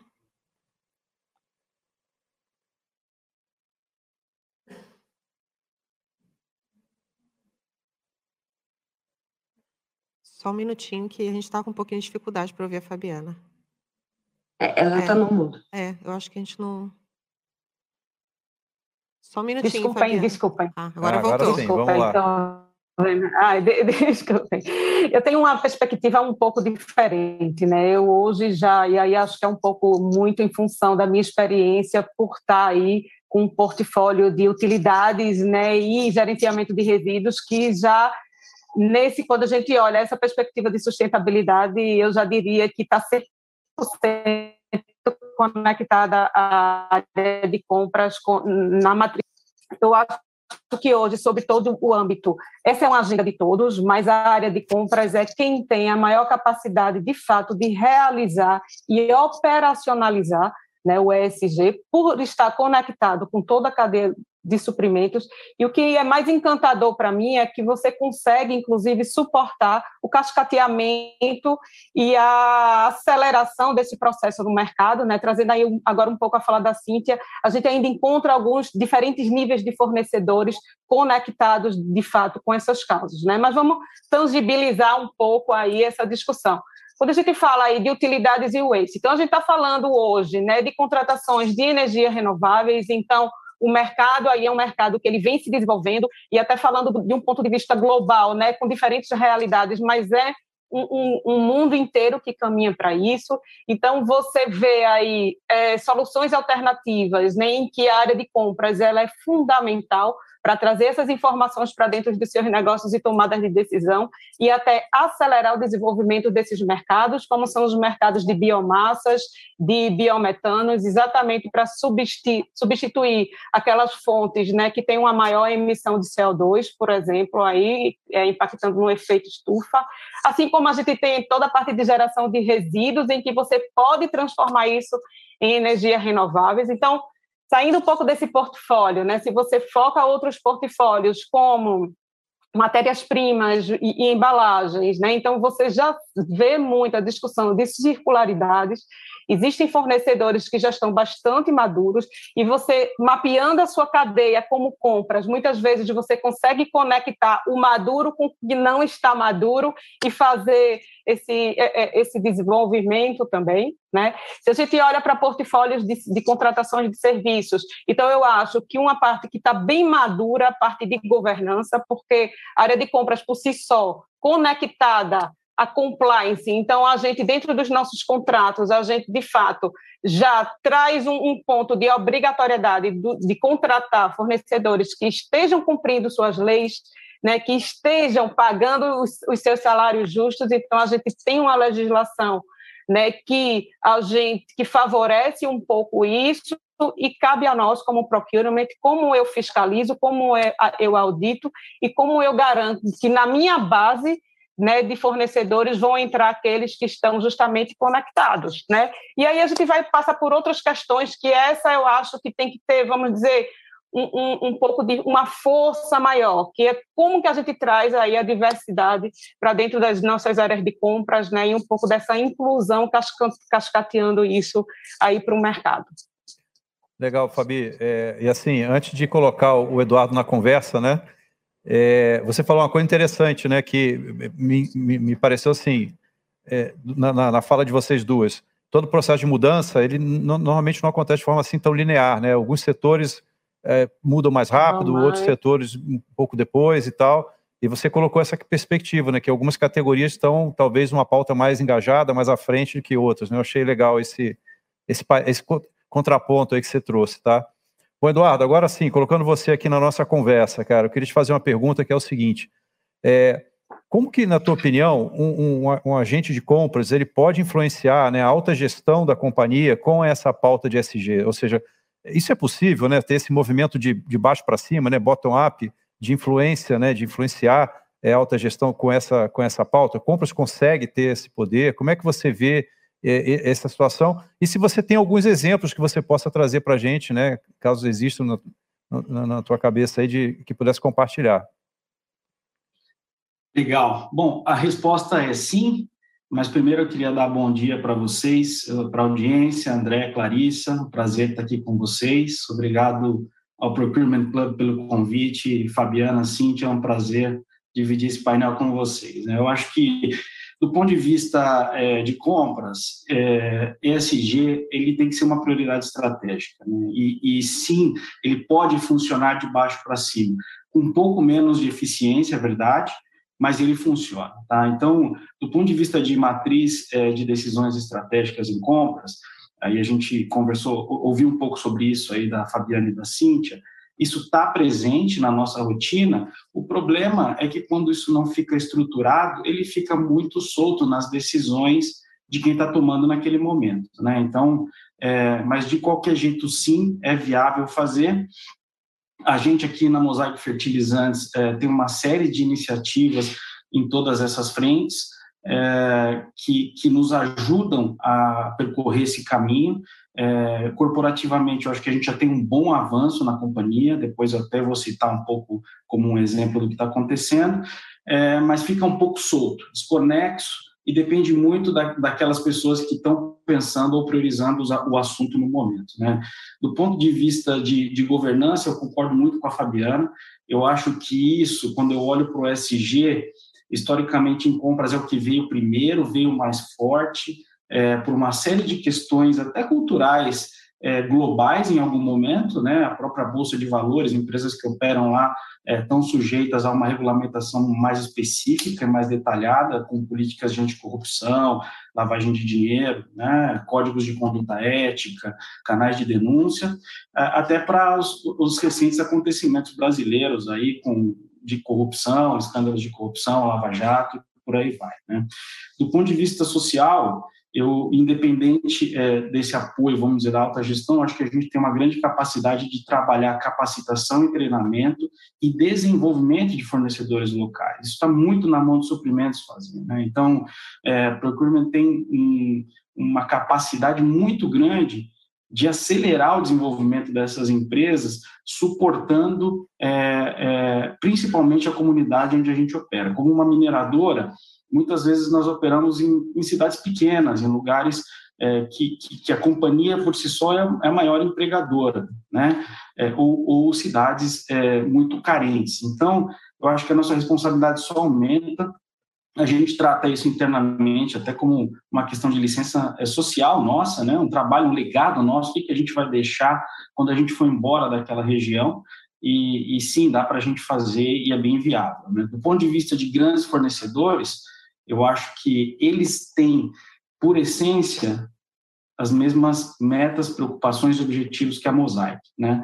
Então, com aquele grupo de fornecedores mais estratégicos, os fornecedores eh, internacionais, fornecedores com alta eh, spend em categorias muito críticas, eh, nós temos um programa, por exemplo, específico, e aí já vou misturando um pouco de bons exemplos e práticas aí com meus comentários, um programa com o Instituto Etos. Né? Então, a gente usa o Etos, que tem muita expertise no assunto, um programa já estruturado, é, chamado Cadeia de Valor, onde você ali, naquele grupo de fornecedores, mapeia, é, faz um diagnóstico da situação atual do fornecedor, você capacita o fornecedor, você desenvolve um roadmap com o fornecedor é, em pilares de ESG e acompanha aquela implementação. Né? Então, é, eu acho que essa maneira de olhar a coisa um pouco é, separada, não dá para colocar todo mundo dentro do mesmo grupo, porque eu não consigo comparar uma empresa de dois, três funcionários é, é, em Tapira, é, no, no, Triângulo Mineiro, que tem 7 mil habitantes, com uma Down Química da vida. Então, acho que essa maneira de você olhar e você agir é, é, com, essa, com essa diferenciação ajuda a acelerar o processo. Né? E do ponto de vista é, de meio ambiente, eu, eu, eu acredito que a gente pode fazer muita coisa com energia limpa, com novos produtos que têm é, bases de matéria-prima mais sustentáveis, redução de emissão de gás carbônico e por aí vai, né? Mas, obviamente, esse pacote de, de, de ações, ele vai ser um pouco impactado se isso não for uma prioridade na companhia. E desde esse ponto de vista, eu queria até, você me perguntou, André, sobre algum exemplo, é, um case de sucesso, né, puxando um pouco aqui para o nosso lado, queria dar uma perspectiva rápida e geral da Mosaic, né? Então, hoje, a Mosaic, ela, ela não só apoia, como ela é signatária dos princípios do Pacto Global, a gente participa é, é, do, da Rede Brasil do Pacto Global, é, a companhia está totalmente engajada com questões de ESG, que está na nossa estratégia, permeando a cultura e terminando na operação, na forma como a gente trabalha. No Brasil, nós temos um comitê de ESG que é, é liderado pela presidente da empresa, e para cada um dos quatro grandes pilares é, do pacto, é, meio ambiente, trabalho, combate à corrupção, desenvolvimento humano, um VP da companhia é líder desse, desse pilar. Né? Então, desde esse ponto de vista, eu acho que aqui eu consigo conectar né, e dizer para você que na Mosaic a gente não só tem prazer e estrategicamente é uma prioridade nossa, como o meu trabalho acaba sendo muito mais facilitado desde o ponto de vista de que o ESG é sim uma prioridade corporativa. Eu vou, eu vou aproveitar o, o que você trouxe aí, Edu, até para é, juntar com, com a outra pergunta que eu ia fazer, porque vocês três trouxeram exemplos de empresas que já estão bastante consolidadas, né, que já estão bem avançadas aí no, no ESG. Mas se a gente for olhar para o mercado, tem gente que está começando ainda, né? Então, na perspectiva de vocês, é, o que, que seria um, um, um conselho para quem quer incluir o ESG na pauta do dia a dia da área de compras? Né? O, qual que é o caminho que tem que percorrer? Quais são as, os principais desafios a serem vencidos? Fabiano, queria ver se você podia começar nesse, nessa discussão, e aí vocês dois podem ficar, Eduardo e a Cíntia, pra, à vontade para complementar também, porque eu acho que vocês três vão ter bastante coisa aí para enriquecer na discussão.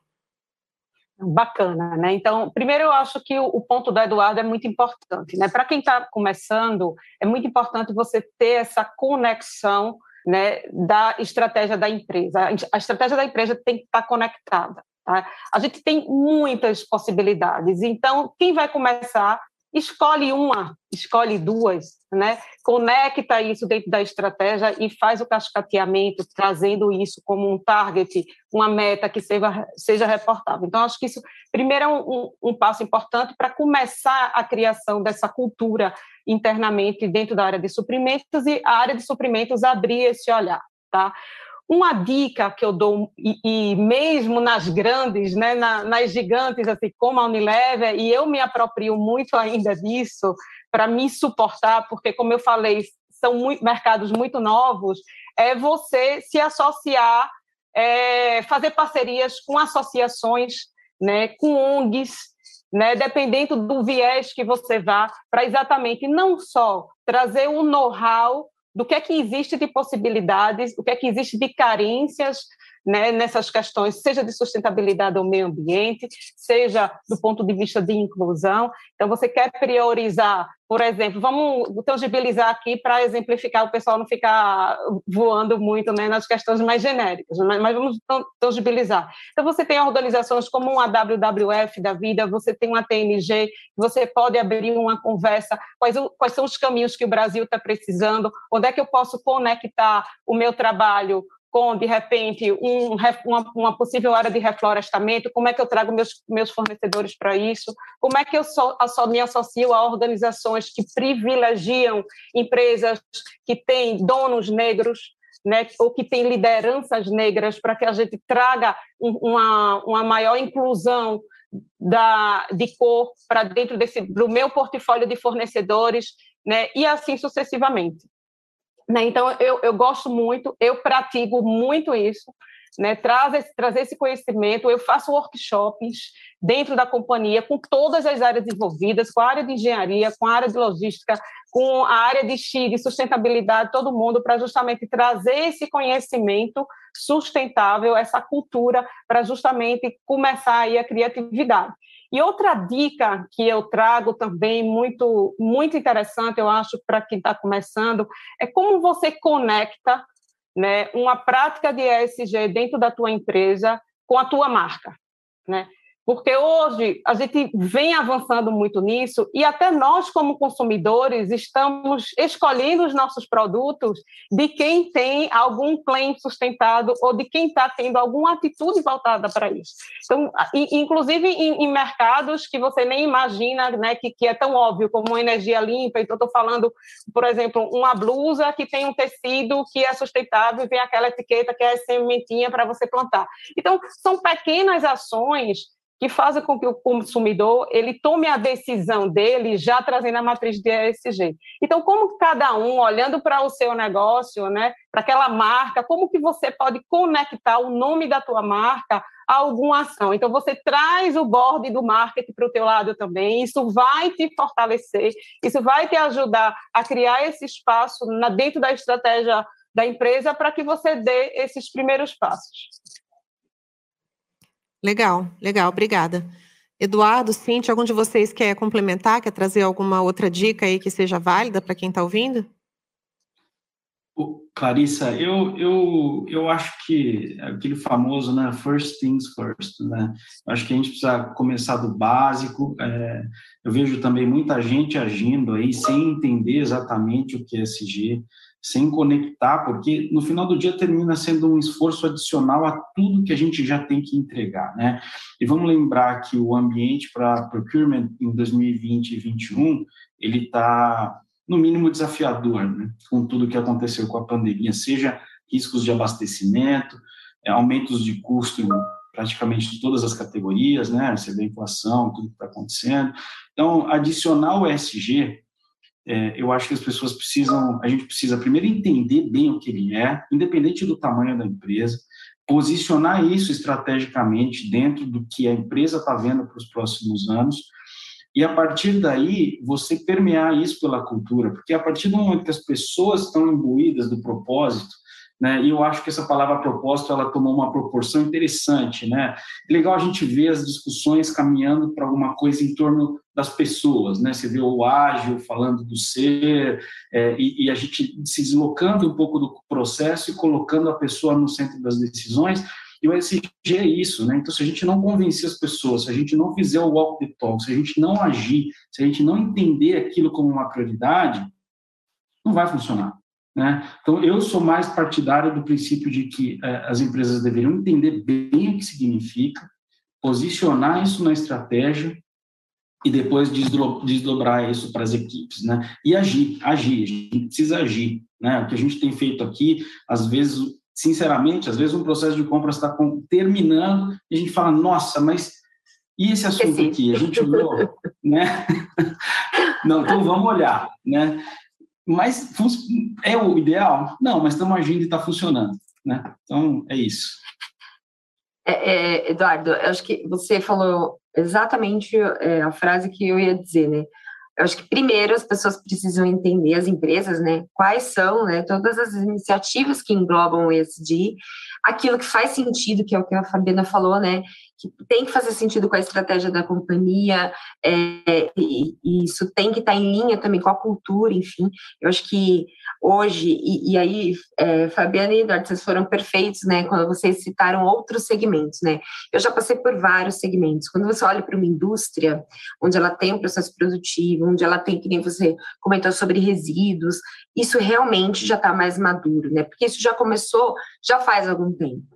Mas tem outras empresas, principalmente empresas de serviços, é, empresas de outros segmentos, que eles começaram há pouco tempo, é, estão criando agora diretorias relacionadas a ESG, e essas diretorias também estão buscando todo esse sentido, né, de entender o que, o que pode ser feito, né, o lado social, eu acho que é, é, é um dos mais simples é, de, de, de, tangibilizar, né?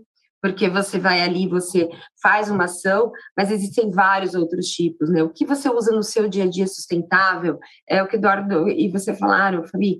É, a gente, nós como consumidores, a gente já faz isso, né? Então, é, mas trazer essa cultura para todo mundo de, de dentro da empresa, fazer essa conscientização. Então, eu acho que é, a liderança tem que estar muito comprada para isso ser disseminado, e isso tem que ser disseminado na própria cultura da empresa, é, seja diversidade, seja é, é toda essa questão social, tem que estar na cultura, até porque a gente, quando a gente faz parte de uma empresa, né, a gente tem que fazer é, concordar com a cultura dela. Então, automaticamente, as pessoas que vão estar lá, todas vão estar voltadas para isso também. Acho que é um, é um caminho aí a percorrer. E o primeiro é, é isso, independente ali e olhar o final, né? O que todo, todo mundo ganha nisso. E quando eu falo mundo, é o mundo além da empresa mesmo, né? Bom, pessoal, é, antes de endereçar a próxima pergunta para vocês, eu queria deixar um comentário aqui para quem está assistindo a gente, né? É que vocês falaram tantas dicas legais, né, de como fazer, como implementar, desde a parte de governança, né, é, dentro da, da empresa, ações com fornecedores. A Fabi trouxe áreas aí para a pauta, como marketing, por exemplo, a questão de marca. É, a, a, boa notícia para o comprador é que o evento é ao vivo, mas fica gravado, tá? Depois, quem quiser assistir de novo e pegar, não precisa ficar anotando, não. É só assistir de novo e pegar todas essas dicas que vocês estão colocando aqui. Bom, eu queria colo colocar uma pergunta, Eduardo, para você, mas depois, meninas, fiquem à vontade também para comentar. E, e, novamente, pegando o gancho que você disse, Fabi, que parece que os, stakeholders aumentaram, né? Entrando mais personagens aí no radar dos, dos compradores. A pergunta é: como que a gente, na, na tua opinião, Eduardo, como é que a gente consegue garantir engajamento é, dos stakeholders, né, agora aumentando, né, pelo que vocês colocaram, uma, uma, floresta maior de stakeholders, e também dos fornecedores diante dessa pauta. Como é que o comprador consegue é, tracionar todo mundo é, diante dessas iniciativas? Né? Qual é a, a, a dica que você pode dar aí para eles? Acho que a gente tem uma grande capacidade de ser um, um maestro é, da questão do ESG, né? Porque quando você olha as questões estruturais, é, eu vou falar um pouco de Brasil, mas acho que América Latina, Peru com certeza e outros países no mundo também sofrem, né? As questões de ESG elas são estruturais. Então, é, você tem um problema na cidade, você tem um problema no estado, você tem um problema no, no governo federal, na região, né? Atuar sozinho é muito bom, é muito importante, a gente já falou aqui, agir. Só que é, a capacidade que procurement tem de alavancar e potencializar resultados a partir do momento que a gente usa a base de fornecedores, ela é muito grande, né? Mas, é, de novo, eu queria voltar à questão da estratégia e de como isso conecta com o planejamento. Não é simplesmente né, falar, bom, a partir de agora então, eu preciso ter isso, ter aquilo, ter aquilo, se isso não está estruturado e não conversa com as minhas prioridades. Né? Então, a gente tem sim uma capacidade de, alavancar muito grande com os fornecedores, mas eu acho que tem outros pontos que são relevantes também. Né? Quando eu olho, eu sempre falo muito isso para o meu time, é, a gente precisa entender o nosso negócio. Né? Como é que eu vou opinar e tomar decisões sobre o negócio da Mosaic se eu não conheço como ele funciona? Né? É, Para você ter uma ideia, nós estamos em 10 estados no Brasil, estados como São Paulo, que estão super desenvolvidos, e outros que, que nem, nem, tanto. Né? Então, as demandas também são diferentes. Né? Então, eu acho que entender o nosso negócio, priorizar as ações, envolver os fornecedores, né? os maiores, grandes estratégicos, como eu disse, a gente utiliza o, o, o piloto do Ethos, né? o, e, o programa Ethos, é que ele nos ajuda a impulsionar, inclusive, as metas da Mosaic, e os pequenos a gente tem uma outra forma de atuar, porque eles são menores, né? Uma, uma outra perna que eu vejo, né, além da gente entender bem o negócio, eu, por exemplo, participo do Comitê de Diversidade e Inclusão da empresa no Brasil e do Comitê Global, né? E ali a gente não só escuta o que está acontecendo, como ajuda a definir prioridades e traz a parcela de procurement para que aquilo seja alcançado. Né? Então, vou, vou, vou tangibilizar para a coisa não ficar tão, tão teórica. Né? Uma das metas que a Mosaic tem no Brasil é que até 2025, e a gente está sendo bem arrojado em uma série dessas metas, a gente quer ter 30% do cargo, dos cargos de liderança ocupados por mulheres. Então, se eu tenho lá um projeto, cadeia de valor, onde eu tenho meus fornecedores grandes e estratégicos, e eu mapeei, capacitei, desenvolvi, criei um roadmap para eles ali, por que não incluir essa meta lá dentro? Essa é uma forma de alavancar e potencializar. Talvez não funcione com um fornecedor pequeno que está numa cidade pequena. Eu posso chegar com esse mesmo objetivo de uma outra maneira, mas é por aí que, que a coisa está caminhando. Né? Então, é, eu, eu deixaria esse, esses, essas dicas e entender também a ponta. Né? A gente tem um cliente, qual é meu cliente? São vários, mas vou resumir aqui. As grandes, as fazendas, né, que estão passando por processos de mudança. Então, se eu não conheço meu negócio, se eu não conheço a agricultura do Brasil, aquele, os pais estão começando a deixar aí para os seus filhos e herdeiros as fazendas, que vêm com outra mentalidade. Hoje você tem uma fazenda muito mais digital do que você tinha no passado, é drone, colheitadeira elétrica, é pulverização pontual para tratar nichos específicos de problemas na, na, na, na, plantação que você não desperdiça tanto mais material, você tem fertilizantes de altíssima performance, né, que te dão um resultado muito melhor, e, e, e, por aí vai, como é que eu consigo tomar decisões estratégicas? Né? Então, eu acho que eu deixaria essas, essas dicas é, respondendo a sua pergunta aí, André. Não sei, Fabi, Cíntia, vocês querem complementar? Ô, ô Eduardo, é, eu vou passar para as meninas, é, mas eu não podia deixar de comentar, porque eu citei você, você antes, né, no outro debate que teve aqui, do que a gente conversou previamente sobre hoje ter meta para condicionar as pessoas, para que no futuro a gente não precise ter meta, por exemplo, de ter mulheres na liderança, né, que seja uma coisa normal e as pessoas até esqueçam disso, né, que seja muito normal ter essa essa questão lá na frente, né? Que seja em 2025 ou mais para frente. Mas enfim.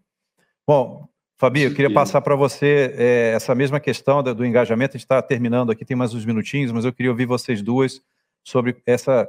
É, qual é a dica que você daria para o comprador que está assistindo para engajar né, os stakeholders, engajar as pessoas em, ter, em, em torno da pauta do SG?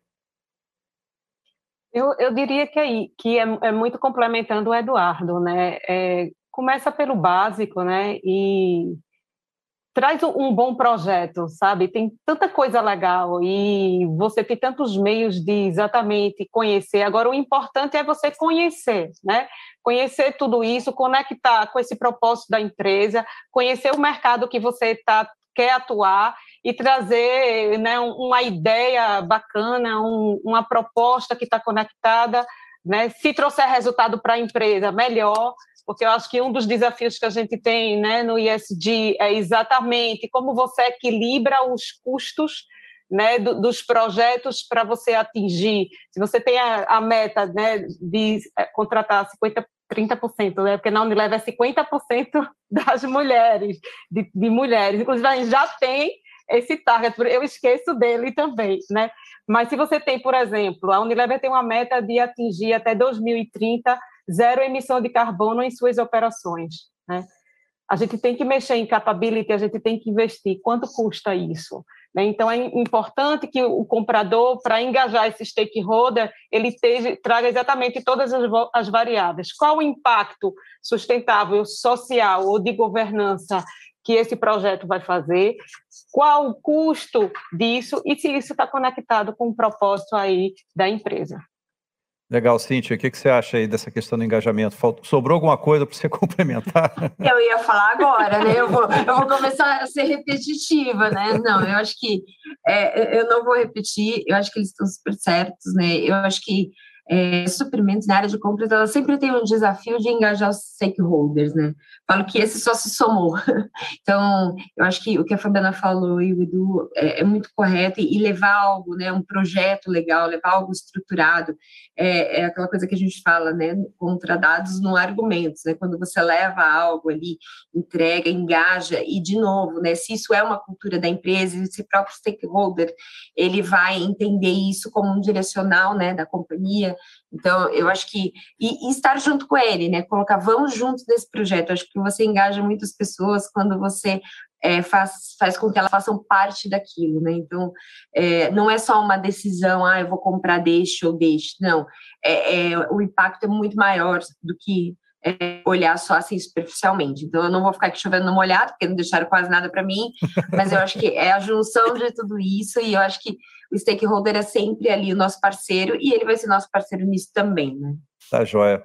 Pessoal, o tempo acabou. É, eu queria agradecer muito vocês né, pela participação. É, o, vocês eu acho que foram o, o filé mignon, vamos dizer assim, do tema, né? Porque a gente fala para os compradores, então muito obrigado pela participação de vocês. É, e para quem é, é, continua aqui conosco, né, a gente, é, só lembrando, né, que vocês que querem enviar comentários, perguntas, envie que o Eric vai estar capturando todas as perguntas, comentários de vocês, e depois do evento a gente vai voltar aí para responder todas elas, tá certo? Só, só um comentário, André, que não, não podia deixar passar, né? Do que Por eles favor. falaram, acho que todos falaram bastante coisa, mas engajamento, né? Está relacionado com ESG, mas vem na ordem, né? ESG, propósito, engajamento, né? Se não tem propósito, não tem engajamento. Então, isso é muito legal de ouvir de três líderes tão, tão bons e tão experientes quanto eles. É, isso é uma coisa que eu particularmente discuto com muitos amigos há algum tempo, essa história do propósito, né? Que as empresas precisam repensar essa questão do propósito, né? Mas bem, bem colocado, Clarissa. Bom, gente, é, agora a gente vai falar um pouco do S, né?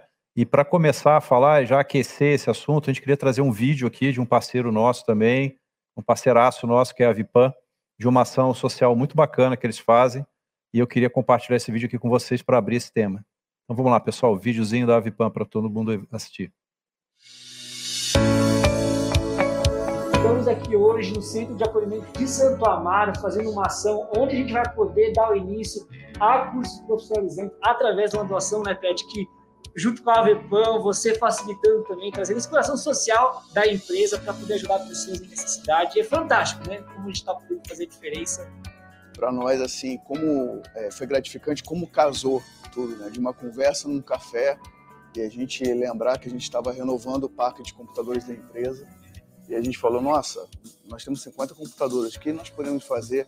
Como nós podemos ajudar a igreja? Até porque o Siriqué tem essa visão tem essa visão global do que está acontecendo na nossa cidade. eu tinha certeza que a igreja poderia nos ajudar de como classificar melhor essa doação. Os usuários, né, eles ficam aqui no serviço 24 horas e com hora marcada, eles fazem uso da, do computador durante o dia, começa às 9 horas da, da manhã para meio-dia, né, para almoçar, e depois retorna de novo com a informática.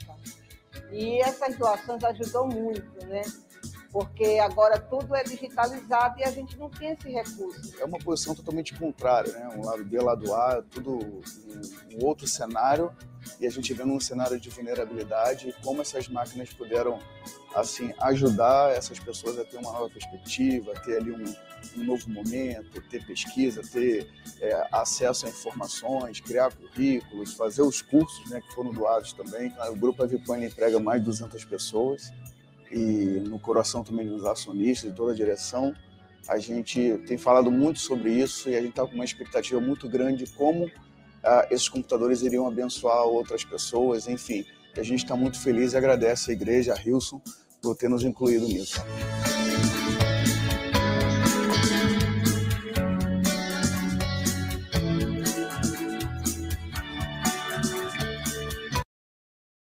Legal, né?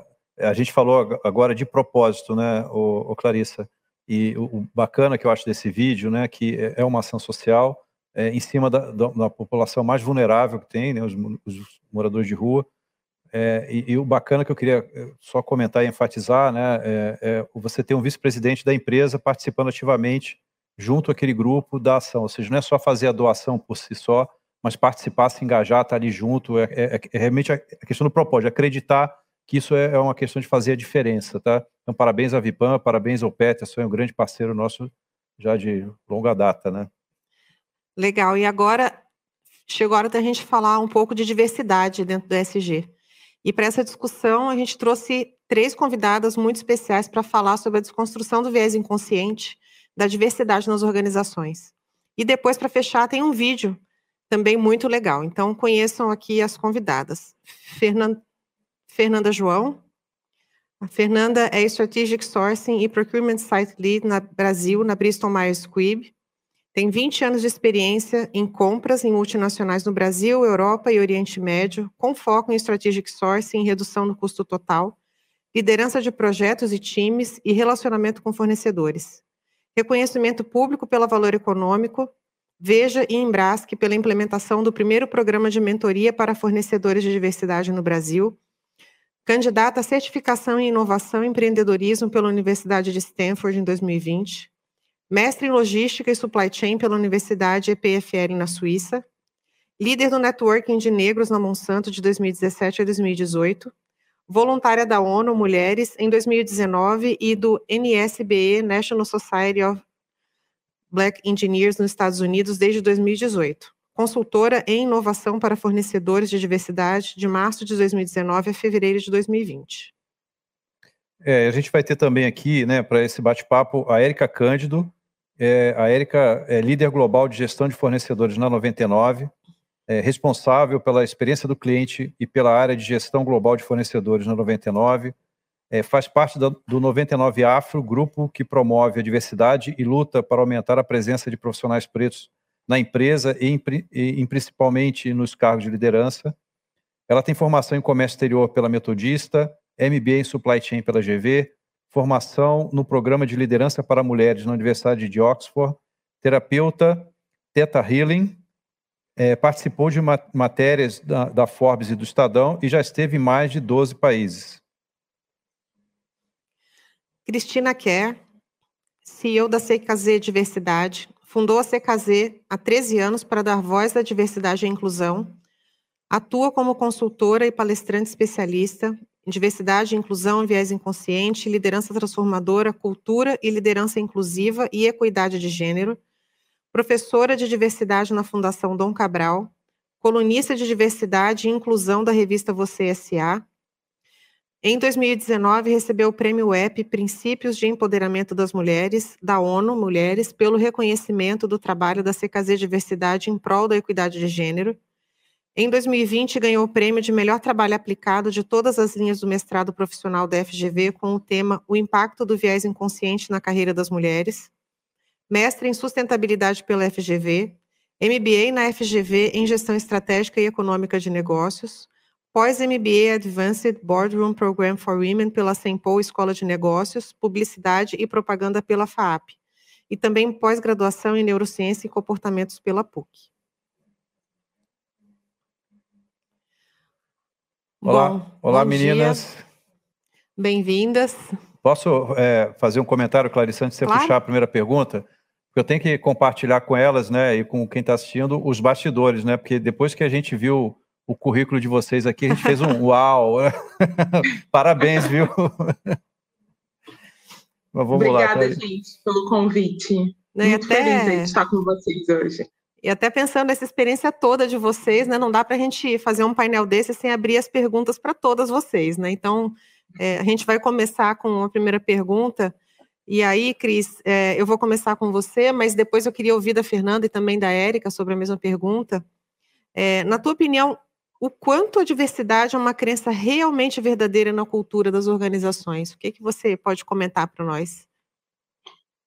Olha, eu falo que a gente já trabalha com esse tema há 13 anos, como você falou, e a gente tem visto que sim, as empresas estão se preocupando com o tema da diversidade, mas o grande desafio é que elas estão se preocupando apenas com trazer mais diversidade, mas elas estão esquecendo da sustentação dessa diversidade, que é a cultura inclusiva e o ambiente inclusivo.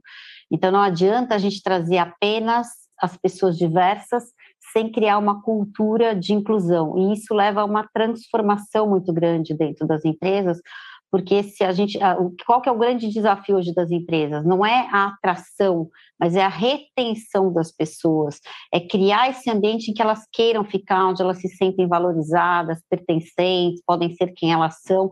Então, respondendo a sua questão, sim, as empresas estão preocupadas com diversidade e elas precisam se preocupar também com a inclusão, que é essa cultura inclusive de pertencimento, porque sem ela não adianta a gente trazer pessoas diversas, porque elas não ficarão. Fernanda, quer continuar? Acho que tem todo sentido que a, que a Cris acabou de comentar, né? Eu acho que sim, a gente é, observa de forma crescente, eu acho que bastante consistente, assim, sustentável, o quanto que a gente esse assunto começou a ser mais difundido dentro das organizações, né, principalmente organizações americanas, né, que de fato já, já carregam esse é, esse DNA até por questões também legais no, nos Estados Unidos. Então eu acho que sim, isso é uma realidade em muitas das organizações aqui no Brasil. A gente tem alguns dados é, a gente não tem muitos dados, mas os dados que a gente tem, né, é, aí os últimos que eu venho acompanhando desde 2019, a Exame, por exemplo, trazendo aí 109 empresas, organizações que têm ações concretas voltadas para a diversidade dentro do, do ambiente de trabalho. Então, eu também concordo que eu acho que essa conversa ela já é, iniciou. Agora, eu acho que essa questão da cultura inclusiva realmente é um processo, né? é uma jornada. E isso é realmente uma coisa que a gente pre precisa adquirir, essa maturidade que a gente precisa adquirir com o tempo, que eu acho que aí sim vão fazer com que realmente né, a gente consiga observar que essas pessoas estão sendo incluídas, né, que elas realmente querem ficar porque sente que estão num ambiente respeitoso, em que, em que elas podem crescer, onde elas têm ali é, oportunidades iguais para que realmente elas possam desenvolver um, um bom trabalho e crescer dentro das empresas. E você, Érica, o que, que você pode colaborar aí na discussão? É, complementando a resposta da Cris e da Fernanda, eu estou super de acordo com elas.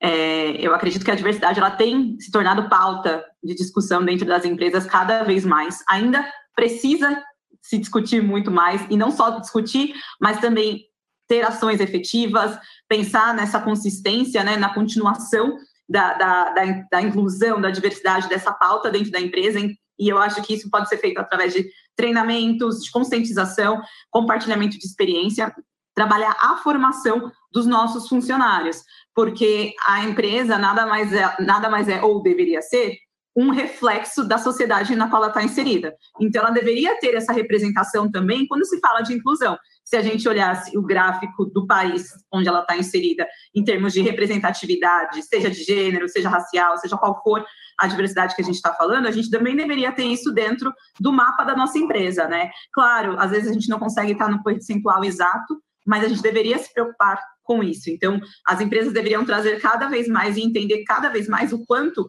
ter um ambiente diverso é mais produtivo, é mais confortável, é melhor para todos, inclusive para os resultados da empresa, porque nós somos um país diverso, então temos que representar isso dentro da empresa, é, só complementando a resposta delas. Legal, eu vou puxar a próxima pergunta, o, Érica, para você, né? Mas antes eu queria agradecer você e a Fernanda, né? Porque estão de novo aqui no Papo de Comprador, né? Vocês estiveram com a gente na, na, em toda a primeira temporada, vocês apareceram lá conosco. Obrigado. A gente gosta muito de ter vocês aqui. Bom, uh, Érica, eu vou te tá. fazer uma pergunta que é a seguinte, né? É, botando o assunto compras agora aqui na, na, na discussão, né? Para os compradores que estão assistindo. É, como que as estruturas de compras, os compradores, agentes de compras, etc., eles conseguem colocar essa questão, na tua, na tua opinião, né? Como é que seria isso? Colocar essa questão da diversidade é, na relação é, com os fornecedores, né? Como é que eles engajam os fornecedores dentro dessa agenda? É, e mais do que isso, como é que é, se pode identificar que os fornecedores de fato estão é, com essa agenda é, na mesa, estão, estão trabalhando essa agenda? e se você tem algum caso né, que você queira citar, algum exemplo, enfim, que você acha que é relevante aí, até para quem está assistindo, tangibilizar mais essa questão na relação com os fornecedores. Ótimo. É, time de compras em qualquer empresa, ele tem como possibilidade na execução do trabalho dele de refletir a cultura e os valores da empresa nas negociações. Valores que são óbvios, como integridade, isso já faz parte de um processo de compras, mas outros valores, como a diversidade, como dados, como diversos uh, valores que as empresas possam ter. Então, primeiramente, se a empresa tem que refletir é, a sociedade, os departamentos deveriam refletir os valores que a empresa reflete com essa sociedade. E a diversidade deveria ser um deles. Caso a empresa não tenha isso como valor, não tenha a diversidade como valor, também é uma questão social. Então, pode ser um valor pessoal, deveria ser um valor pessoal de todo o cidadão. Então, ele também pode ter isso como um critério para que ele possa é, avaliar em adicionar os seus fornecedores. O ideal é que isso faça parte da cultura da empresa, faça parte é, da agenda da empresa que está contratando aqueles fornecedores, porque fica muito mais fácil, porque eu tenho isso dentro da minha casa e aí eu consigo compartilhar isso com meus fornecedores. Então, eu consigo colocar numa RFP perguntas ou numa RFI, perguntas sobre como que é a, a, composição dos funcionários dele, como ele trata a diversidade, como ele trata, quais são os valores de cultura dele, como que, quais são os programas relacionados a isso que o RH dele tem executado, para que a gente consiga ter uma percepção do nível de importância que cada tema ou cada valor que são importantes para a empresa a qual eu estou inserida é importante para aqueles fornecedores. Porque quanto mais um, fit cultural, de valores, de propósito, quanto mais conexão eu tiver com os fornecedores que eu contrato, melhor vai ser essa parceria. Porque a gente vai ter uma sinergia na comunicação, na expectativa de resultados. Então, o ideal é que o comprador, ele além de aplicar esses valores no trabalho dele, ele faça esse follow-up, essa agenda com o fornecedor. E, e peça exemplos, vá até fazer uma, uma visita no, na operação do fornecedor, conhecer a empresa, ver se o que ele fala realmente acontece, é, conversar às vezes com alguns funcionários da empresa, dependendo do serviço que presta, claro. E até no próprio mercado, você consegue fazer buscas, né, no LinkedIn, no Google, e entender é, como que aquela empresa tem se posicionado. Então, acho que o comprador hoje, ele tem diversas ferramentas, seja elas virtuais, seja por reuniões, seja por pedir benchmark é, de outros companheiros de trabalho que estão com essa empresa em outras empresas, para conseguir é, adquirir informação e saber se aquele fornecedor ele realmente vive aquilo que ele está dizendo que vive e trazer isso para a empresa. E, em alguns casos, é, é, mais difícil de você encontrar em alguns ramos empresas que já estão tão adaptadas a alguns valores que são importantes para você, ou até a própria diversidade em específico. Aí cabe a você descobrir se o fornecedor tem abertura a desenvolver isso e trazer essa pauta também para dentro de casa. Que tipo de fornecedores nós queremos como os nossos parceiros? Principalmente quando a gente fala de fornecedores estratégicos, né? No qual a gente tem, coloca além de valores altos nessa empresa, a gente coloca serviços importantes. Então, entender o quanto aqueles parceiros estão alinhados com as nossas causas. É, aqui na 99, o maior exemplo que a gente pode dar são os com os nossos contact centers. A gente tem uma operação de atendimento da experiência do cliente muito grande e muito importante para a gente, né? Os nossos clientes são muito importantes. E o que a gente sempre faz na seleção desses fornecedores é ver a aderência dele aos nossos valores. Então, a partir de perguntas, de conversas, de reuniões, de visitas é, na operação dele, de entender como que vai ser a estrutura de facilities é, que vai ser oferecida para as pessoas que vão trabalhar em nome da 99, porque isso é importante. Isso faz com que o nível de serviço entregue aumente. Né? Então, no final do dia, eu estou proporcionando é, um ambiente de mais qualidade, uma energia melhor, eu estou também desenvolvendo aquela pessoa, o intelecto daquela, daquela pessoa, daquele profissional, porque eu estou trabalhando valores que podem ser importantes para ele ou que ele pode descobrir essa importância, e com isso ele consegue executar melhor o trabalho, porque ele se sente mais parte do ambiente, quando o ambiente reflete ele na sociedade também. Legal.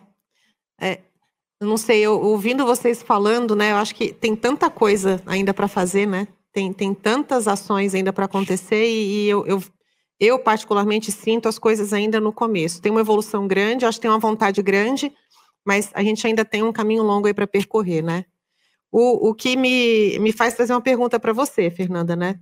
Considerando, né, esse, essa situação toda que a gente tem tão poucos dados, né? A coisa ainda está tão pouco mensurável, né? É, o que, que você acha que são oportunidades né, para que nas empresas, né, de como é que a gente tangibiliza, consegue ser menos generalista, né, para de fato partir para ação? Não, perfeito. E eu acho que quando a gente fala de dados, eu acho que né, os poucos que a gente tem, mas de novo, é, indo lá para 2019, os dados do exame refletem que dentre as 109 é, organizações que já trabalham com diversidade no ambiente de trabalho, apenas 23% dessas empresas têm ações voltadas para fornecedores. E essas empresas estão voltadas ainda para fornecedores é, dentro de diversidade de gênero, né? O que significa que são empresárias. Então, é o que você falou. Um, Clarissa, realmente a gente tem muita vontade, eu acho que a gente está trabalhando muito na questão da conscientização, mas quando a gente olha ações concretas, são coisas que realmente elas, elas surgem, né, elas, elas acontecem à medida que a gente consegue evoluir no nível de maturidade das empresas, que ainda é muito pequeno. Né? Quando eu olho em 2010, a gente começou a ter algumas informações, né, vindo lá da McKinsey, tudo muito pioneira realmente para trazer esses dados aqui para o Brasil. É, e, e, aí, em 2016, a gente começou o primeiro programa de mentoria para fornecedores de diversidade aqui no Brasil. Quer dizer, e agora a gente está em 2021 e a gente percebe uma evolução, mas, de novo, ainda tem muita coisa que a gente precisa realmente construir. Quando a gente olha um pouquinho é, na questão dos fornecedores de diversidade, daí é que eu vou trazer um, vou, vou dar um step back aqui para poder trazer um pouco do conceito, né? Então, aqui a gente está falando de é, fornecedores de diversidade como sendo empresas cujo sócio majoritário, então a gente está falando aí de acima de 50% é, da sociedade, das ações da empresa, enfim, são pertencentes a grupos de minoria, que não são minorias, como a, a Erika muito bem comentou, né? A gente está aqui só tentando refletir realmente a nossa sociedade, mas que são grupos que são minorizados dentro da nossa sociedade e, infelizmente, não estão presentes aí em boa parte dos segmentos, né? Como mulheres, enfim, portadores de deficiência, LGBTQ, uh, ah, negros, né? E, e, aí a gente tem toda a questão aí racial, mas muito voltada para negros, é, e também é, mulheres. Então, quando a gente olha para esse, esse grupo e quais são as ações que a gente pode fazer, as ações efetivas, eu acho que sempre começa a partir do qual é a oportunidade, né? Ou qual é o problema que a gente está tentando resolver. E aqui, né, é, além, independente da gente ter muito claro isso, já é comprovado em vários estudos de que realmente isso traz um benefício é, enorme, não só é, na questão é, financeira, mas também na questão do ambiente, de retenção e atração de talentos é, a gente precisa entender que a gente está falando de uma questão ética, né? A gente está falando de realmente ter, é, é, ter aí processos de compras onde a gente consiga trabalhar a questão da equidade de oportunidade para empresas, né? Essas empresas não são é, é, difíceis de se encontrar, né? E eu acho que aqui um, um parêntese muito importante também falando sobre a questão de dados. A gente sabe que quase 30% do nosso PIB é, hoje no Brasil é composto por micro e pequenas empresas empresas. Então, sim, essas empresas estão aí para que a gente possa é, dar oportunidade. Né? E a gente tem certificadoras. O que, que são certificadoras? Eu acho que para a empresa que hoje está querendo iniciar nessa jornada e fortalecer os seus processos é, de compras, né, com toda essa questão de ética, compliance, integridade, é, é realmente é começar a buscar essa conexão com certificadores de fornecedores de diversidade. A gente basicamente tem algumas é, é, certificadoras hoje no Brasil, a gente tem a Rede de Mulheres Empreendedoras, a gente tem a WeConnect, que trabalha, né, ambas trabalhando a questão de diversidade de gênero.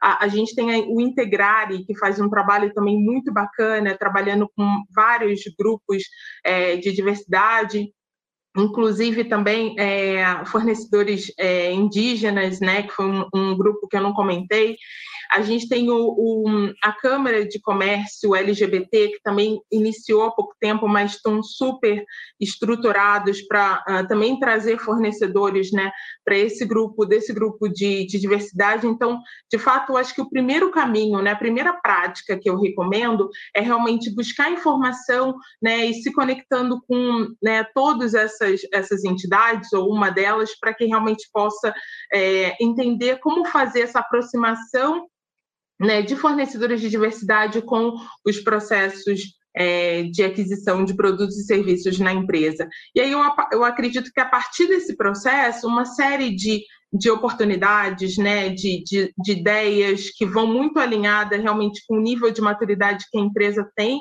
relacionada à questão da diversidade. Eu acho que é, diversidade é uma coisa que é, é, é um, é, um, é algo que a gente que leva tempo, né? Que é uma jornada e que realmente precisa começar de dentro para fora, né? Iniciando pela liderança, principalmente, porque não é fácil, né? Trabalhar a diversidade é uma coisa que a gente sabe que é super importante, que é essencial, que é uma questão de ética, mas a gente não está aqui para dizer que é uma, uma jornada curta, né? Ou que é algo fácil. Então, é super importante que a liderança senior das organizações esteja envolvida para que realmente as ações possam ser é, sustentáveis, né? Podem, possam ser voltadas para o longo prazo e elas possam realmente ser é, sustentáveis dentro da organização. Então, essas são as, as minhas dicas aí para quem, é, para as empresas que estão querendo realmente se engajar nessa jornada.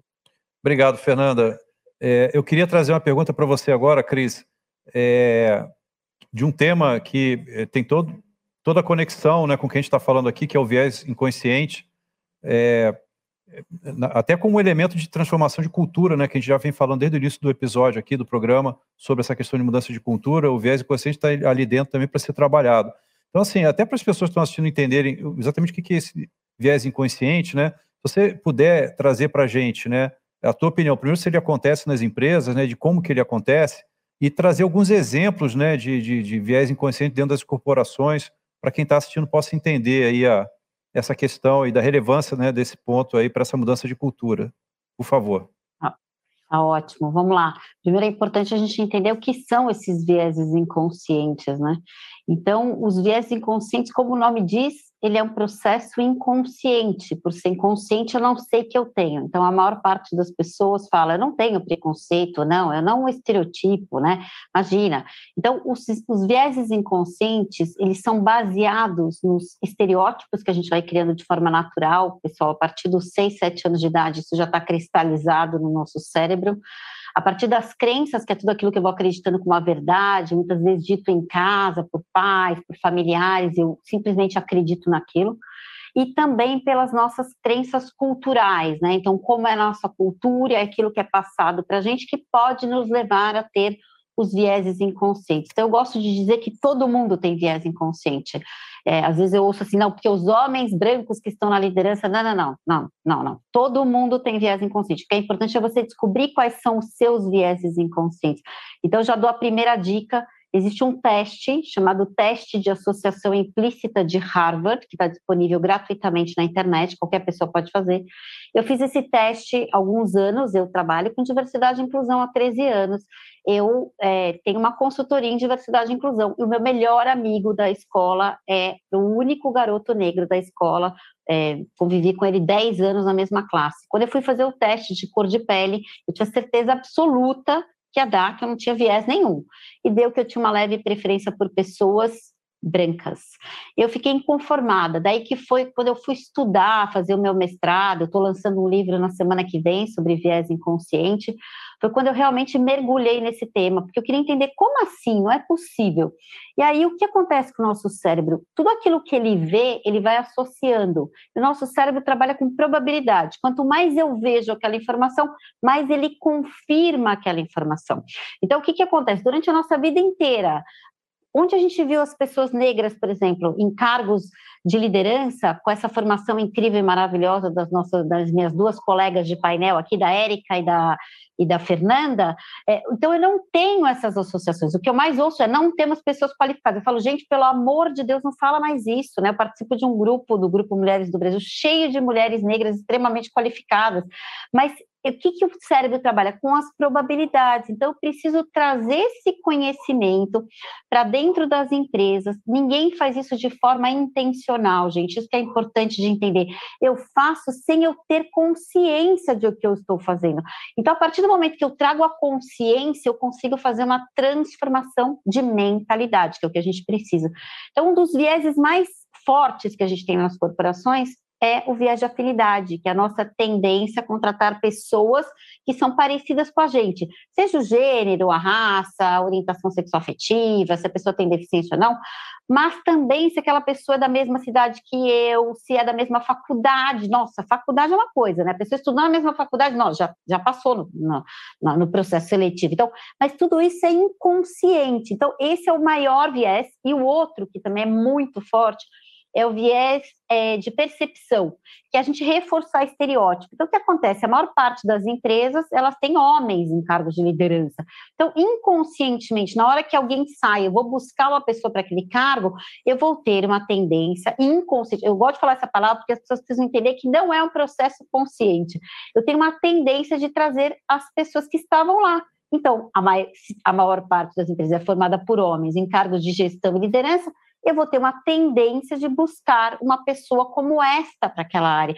E aí eu não quebro isso. E eu vou fazer um exercício bem rapidinho aqui para vocês pensarem comigo como todo mundo tem viés.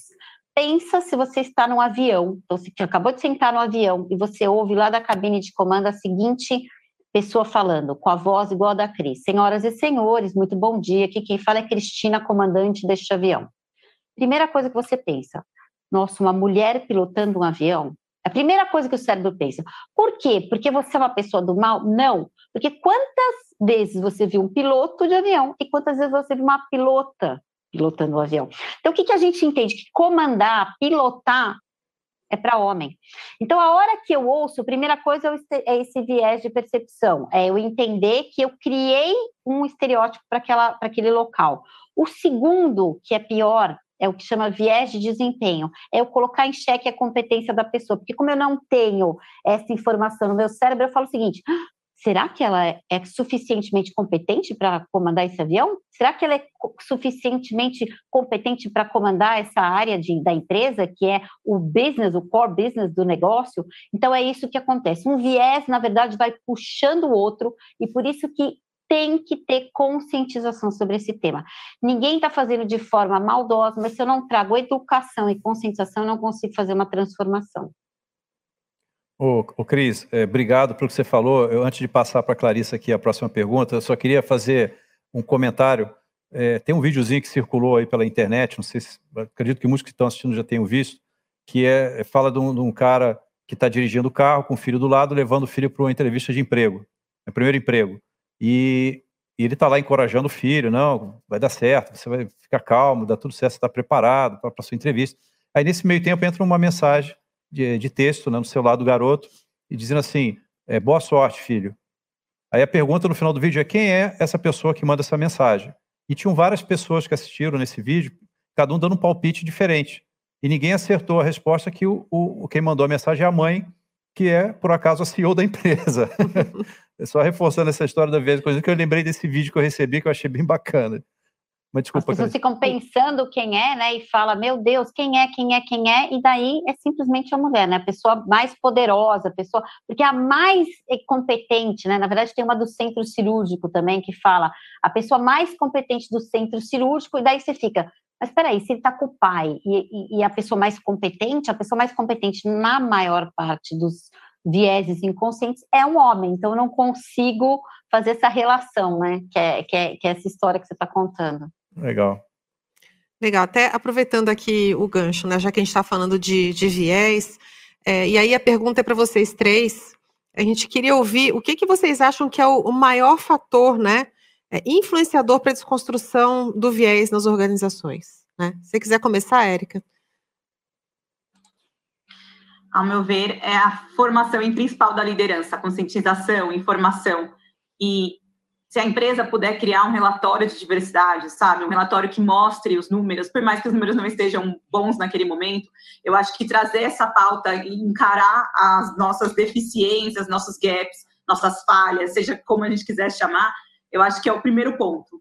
É fazer um teste como esse que a Cris sugeriu, e sugerir que todos façam, porque a gente precisa encarar de frente o problema que nós temos. Como eu falei, é um problema social, ele não é um problema de uma empresa em específico, não é um problema de uma pessoa, não é um problema de uma família, é um problema de todos nós e a gente precisa juntos resolver isso. Então, as empresas, por ter né, uma quantidade de funcionários dentro delas e ter uma, uma certa quantidade de horas dedicadas, ela, ela consegue ser um meio transformador se ela estiver aberta a isso. E a, a Fernanda até comentou da formação da liderança, de engajamento da liderança, isso é fundamental, porque nós, como, como líderes, nós somos exemplos para algumas pessoas, nós somos inspiração para algumas pessoas. E, no geral, as pessoas não vão fazer o que eu falo, elas vão fazer o que eu faço. Então, se eu não acredito na diversidade, como que a minha equipe vai acreditar. Pode ser que eles acreditem por ser um princípio deles que vem de casa, que vem da vida deles, mas o ponto é como que eles vão viver isso dentro da empresa e não somente depois que eles saem né, do momento do trabalho. Então, é proporcionar, além de um mapa diverso dentro da, da, da empresa, né, uma fotografia que faça essa fotografia social dentro da empresa, é compartilhar o conhecimento, compartilhar experiências, fazer ações internas, trazer rodas de conversa, e aí, de todos os pontos de diversidade, para entender onde estamos e o que podemos fazer com isso, né? Então, eu acho que a, a formação, a informação e os dados, eles são muito importantes dentro da empresa para conseguir é, disseminar essa cultura e aí conseguir fazer ações, e assim vai na formação dos, de todos os níveis da empresa. Muito bom. É, a gente ainda tem um tempinho curtinho, né? Mas, Cris, Fernanda, vocês querem complementar alguma coisa ainda? Eu acho que só para complementar o que a Erika colocou, porque eu acho que realmente tem que vir da liderança, né? Eu acho que esse comportamento inclusivo, para que realmente a gente possa alcançar pessoas que é, ainda não estão trabalhando seus vieses inconscientes, eu acho que a questão também da gente ter um processo um, de avaliação de pessoas, né? Quando a gente fala ali do ciclo de pessoas, eu acho que a gente também trabalhar não só a questão de como que a gente está é, contratando a, as pessoas, né, de realmente estar sendo inclusivo no processo é, de recrutamento e seleção, mas também no momento em que as pessoas entram, gente, como que a gente vai avaliar essas pessoas para a gente garantir que de fato a gente está sendo justo, a gente está sendo correto uh, no processo de avaliação para que as pessoas tenham oportunidades aí. É, é, trabalhei a questão da, da, da equidade na questão de da, das oportunidades de crescimento, enfim, de, de, promoção dentro da empresa, eu acho que isso é, é, muito importante, né? Porque daí sim as pessoas vão entrar e elas vão se sentir não só respeitadas, mas elas vão saber que realmente elas têm é, tanto, as oportunidades são as mesmas para que elas possam se desenvolver, crescer é, na empresa e, obviamente, contribuir para essa cultura de inclusão. Então, acho que esse é um ponto importante também.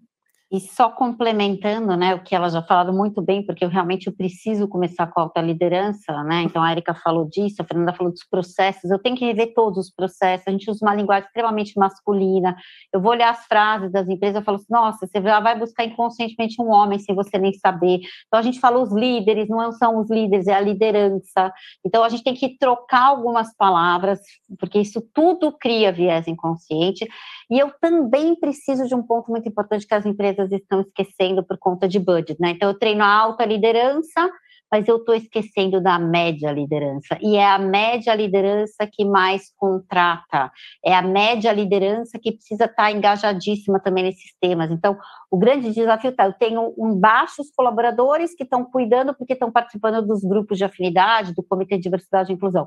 Eu tenho a alta liderança que está sendo treinada, eu estou esquecendo do miolo, eu estou esquecendo dessa média liderança que é extremamente importante, e a gente tem pesquisa falando que se essa média liderança não está engajada, também não funcionam os programas de diversidade e inclusão. Então, cuidar também da média liderança seria a última dica aqui que eu daria para quem está trabalhando esse tema. Tá bom. Gente, olha, se eu pudesse, ficava conversando com vocês aqui horas, mas a gente não tem tempo, a gente tem mais gente para chamar.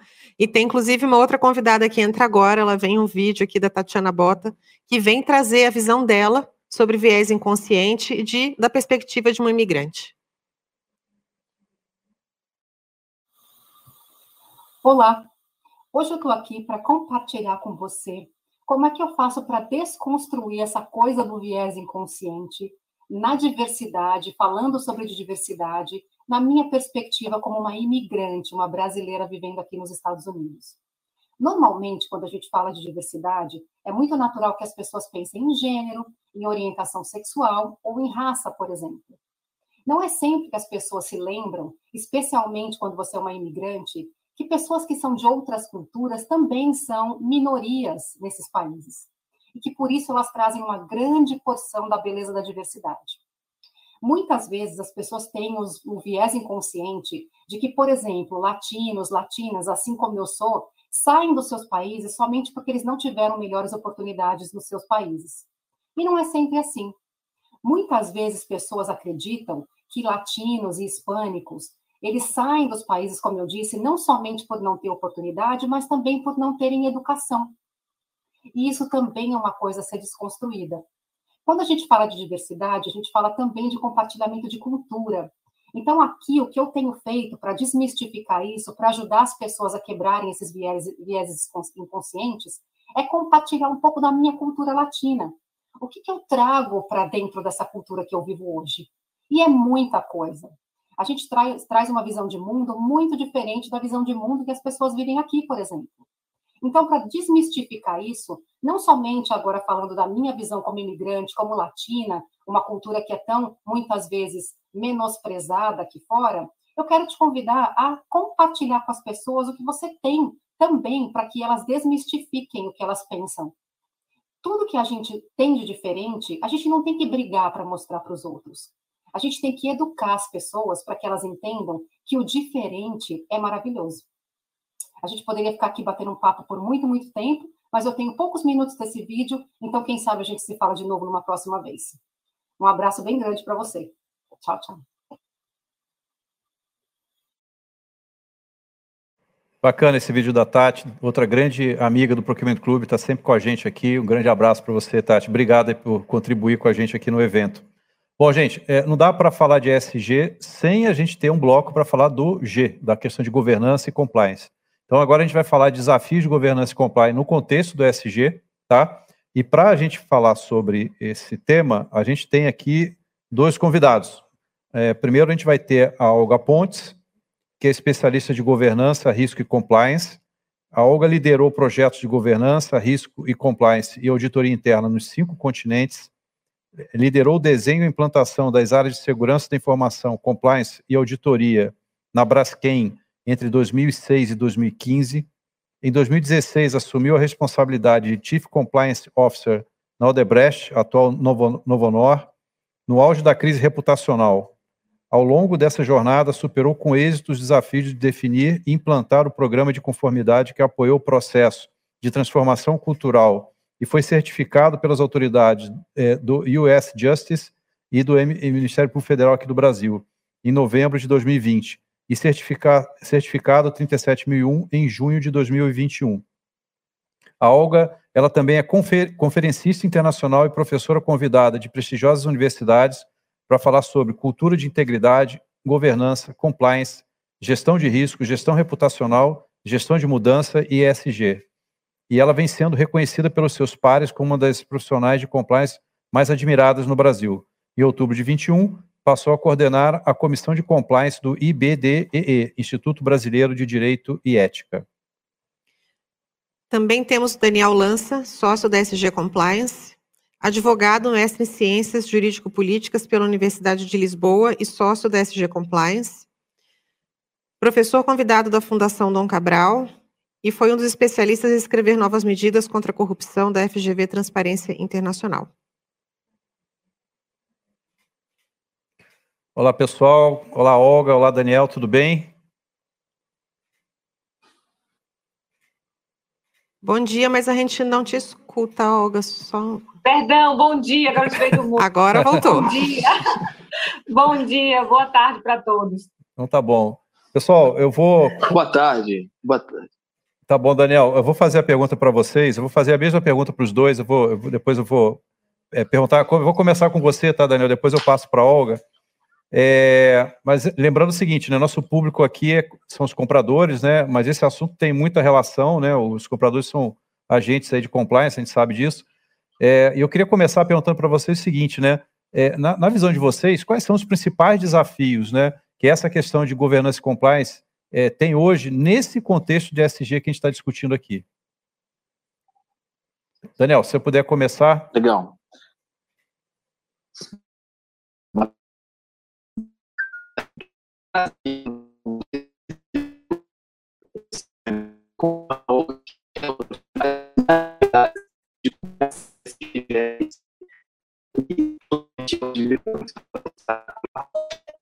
É, porque o setor público, né, e ação do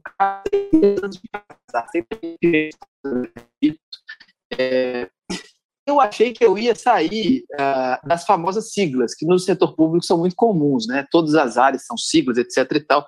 E olha só o que a gente está dizendo aqui, né? Nós estamos trabalhando exatamente com siglas. Está falando de GRC e de ESG, e eu quero tentar desmistificar isso, porque existem alguns mistérios para a gente poder responder essa pergunta. Primeiro, dizer que a ESG vai muito além da parte de sustentabilidade relativa a meio ambiente. É, é uma das letras do ED, environment ambiental, meio ambiente, a gente fala de sustentabilidade, a gente fala de sustentabilidade é, de maneira geral, não só ambiental. Mas dizer que ser muito além da parte de meio ambiente uma ideia de sobre todas as outras então, essa importante proteger é fundamental. Quando a gente fala de governança corporativa, a gente lembrar o conceito lá do IBGC, de governança corporativa, é o sistema as organizações dirigidas, monitoradas, incentivadas tá, no relacionamento com as diversas partes interessadas, visando sustentabilidade ou visão de longo prazo. Então, uma, uma organização, que seja uma empresa, que seja uma organização não governamental, seja governos, né, que querem pensar em sustentabilidade a longo prazo, elas precisam pensar numa boa governança. Elas precisam pensar em processos, em estruturas, para que elas possam, ah, para todas as pessoas da empresa, inclusive o presidente, inclusive os conselheiros de administração, quando houver esse órgão, sejam ah, dirigidos, monitorados e incentivados. Estou dizendo isso tudo para dizer que a, a sigla SG tem uma parte muito importante de uh, governança e que, por sua vez, pode ser dividida em diversos subtemas. Uh, a Olga e eu trabalhamos com esses subtemas há um tempo, que seja na parte uh, propriamente dita de governança corporativa, de auxílio aos conselhos de administração, aos diversos comitês, ao estabelecimento de metas, indicadores, que vão muito além daquela, daquela gestão tradicional, mas que também envolvem outras áreas. Por exemplo, gestão de riscos que é uma área ainda pouco conhecida e muitíssimo importante, é, para a gente poder chegar à nossa parte, que é a parte de compliance, tentar responder, então, o que compliance tem a ver com isso tudo e o que, que os compradores têm a ver com todo esse funil de ESG para GRC, para compliance, para compradores. Se eu puder responder essa pergunta em um minuto, e aí sim é, poder ser agraciado com a fala maravilhosa que a Olga vai nos dar, eu posso dizer aos compradores o seguinte, né? É, não existe mais a possibilidade da gente pensar qualquer área da organização, que seja compras, suprimento, procurement, etc. e tal, seja qualquer outra área, sem que a gente pense no relacionamento e no impacto que a gente tem com todas as partes interessadas. É, comprar não é só para satisfazer a minha produção, para olhar para as quatro paredes da minha organização. Eu preciso pensar no impacto que eu estou gerando na comunidade, no meio ambiente e a possibilidade que a área de de compras tem de poder trabalhar a melhoria de um ambiente ético, por isso a importância em relação às temáticas de compliance, e também de gerar uh, um ecossistema de tudo isso que a gente quer, né? ou seja, quando a gente passa a olhar não só para as quatro paredes da minha organização, mas como compras também pode ser o um indutor de desenvolvimento social, de um ambiente mais ético, uh, de um ambiente de ESG, como a gente está falando aqui, aí sim nós conseguimos cumprir o, o, o ideal, o objetivo, a missão é, de que a gente está conversando aqui. Então, existem uma série de, de desafios que a gente pode falar, sejam relacionados à sustentabilidade, sejam relacionados à responsabilidade social, sejam relacionados à governança e à compliance, para a gente poder entrar propriamente no nosso assunto, mas eu quero encerrar aqui essa primeira fala dizendo que nós, ou vocês, compradores, têm um grande uh, desafio de conseguir induzir um ambiente ético e olhar para a integridade, não só para dentro, mas também para fora. Obrigado, Daniel. Vou passar a pergunta para você, Olga, mas antes eu queria dizer que, pelo que eu estou vendo, você tem um grande fã aqui, né? O... mas é, é recíproca. É, o Daniel sabe, eu também sou fã dele, não é rasgando sedas aqui em público, não, mas ele sabe que eu digo isso com muita frequência e quase toda semana, né, Daniel? Que é uma das pessoas que escreve de forma mais lúcida sobre o desafio e, e, e é, os compromissos todos dessa visão de compliance e governança, ele consegue traduzir em lindas palavras de forma muito lúcida. Entenda o significado de lúcido. Lúcido é com objetividade, é com profundidade, é com competência e conteúdo que ele escreve. E eu sou super fã, como ele torna tudo muito objetivo, simples, algo que pode ser bem complexo e de, de, com diversas vertentes. Então, eu acho que o fã aí é recíproco, viu? Mas obrigado pelo papo de comprador, por estarmos aqui, o Procurement Club. É sempre uma oportunidade super interessante. Eu digo que toda vez que a gente está participando desses, desses eventos, e vocês, principalmente, provocando esses eventos é, de compartilhamento de conhecimento e experiência, a gente está multiplicando, né? A gente faz a, a, a mágica da matemática. Quando a gente compartilha, a gente multiplica. Mas sendo mais objetiva quanto à sua pergunta de quais seriam os desafios de governança e de compliance, assumindo que governança é o que Daniel comentou, que assina embaixo, é a capacidade das organizações de serem dirigidas, monitoradas e, e incentivadas, né, a, a seguirem adiante, a construírem um futuro. E, obviamente, que a existência de uma boa governança é um pré-requisito chave para existir qualquer tipo de modelo que seja verdadeiramente sustentável, incluindo o modelo de ESG. Né? E um dos elementos que compõe a boa governança é, sem sombra de dúvida, um modelo de gestão de compliance. Mas aí eu diria, trataria o compliance não como é, cumprimento de leis, regras e regulamentos apenas. É, é a gestão do compliance é, atingindo o próprio propósito e valores da organização, né? Ou seja, como a área de compras pode, uma vez recebendo um propósito e um valor, ajudar a colaborar e provocar a organização pelo cumprimento desses valores e propósitos. É ser proativo, é ser agente do seu próprio destino, é aumentar o protagonismo da própria área diante de toda a organização e não esperar ordens, e não esperar do conselho, do presidente, da diretoria que diga: olha, eu espero que vocês me entreguem isso. Uma vez vocês conhecendo o propósito, os valores da empresa, vocês atuando em conformidade, como acredito que já atuam, como DNA normal de qualquer organização, fazer com que é, é, isso se torne realidade. Então, se eu fosse falar do desafio em si, né? Primeiro, o maior desafio é, de governança e compliance numa organização é existir. Existir de verdade, porque muitas vezes você tem organizações que não têm uma governança apropriada, que está compliance, né? Se a compliance não vem do ser humano, do indivíduo que compõe a empresa, a empresa não tem. Então, o maior desafio ainda hoje né, por incrível que pareça, seja a existência da governança e do compliance na estratégia de uma empresa.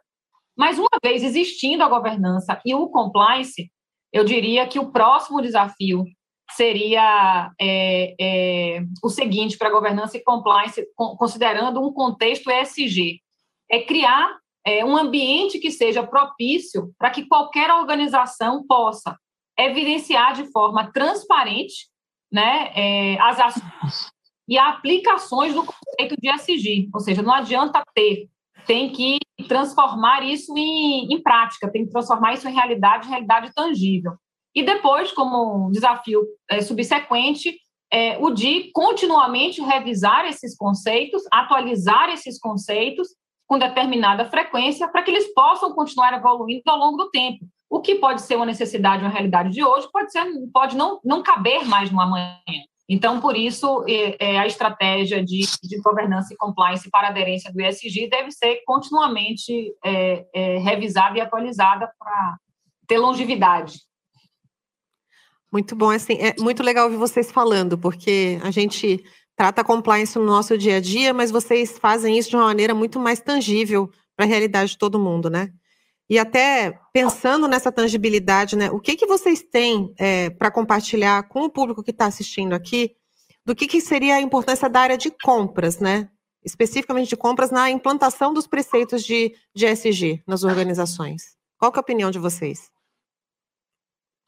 Dênia, você vai ou posso ir?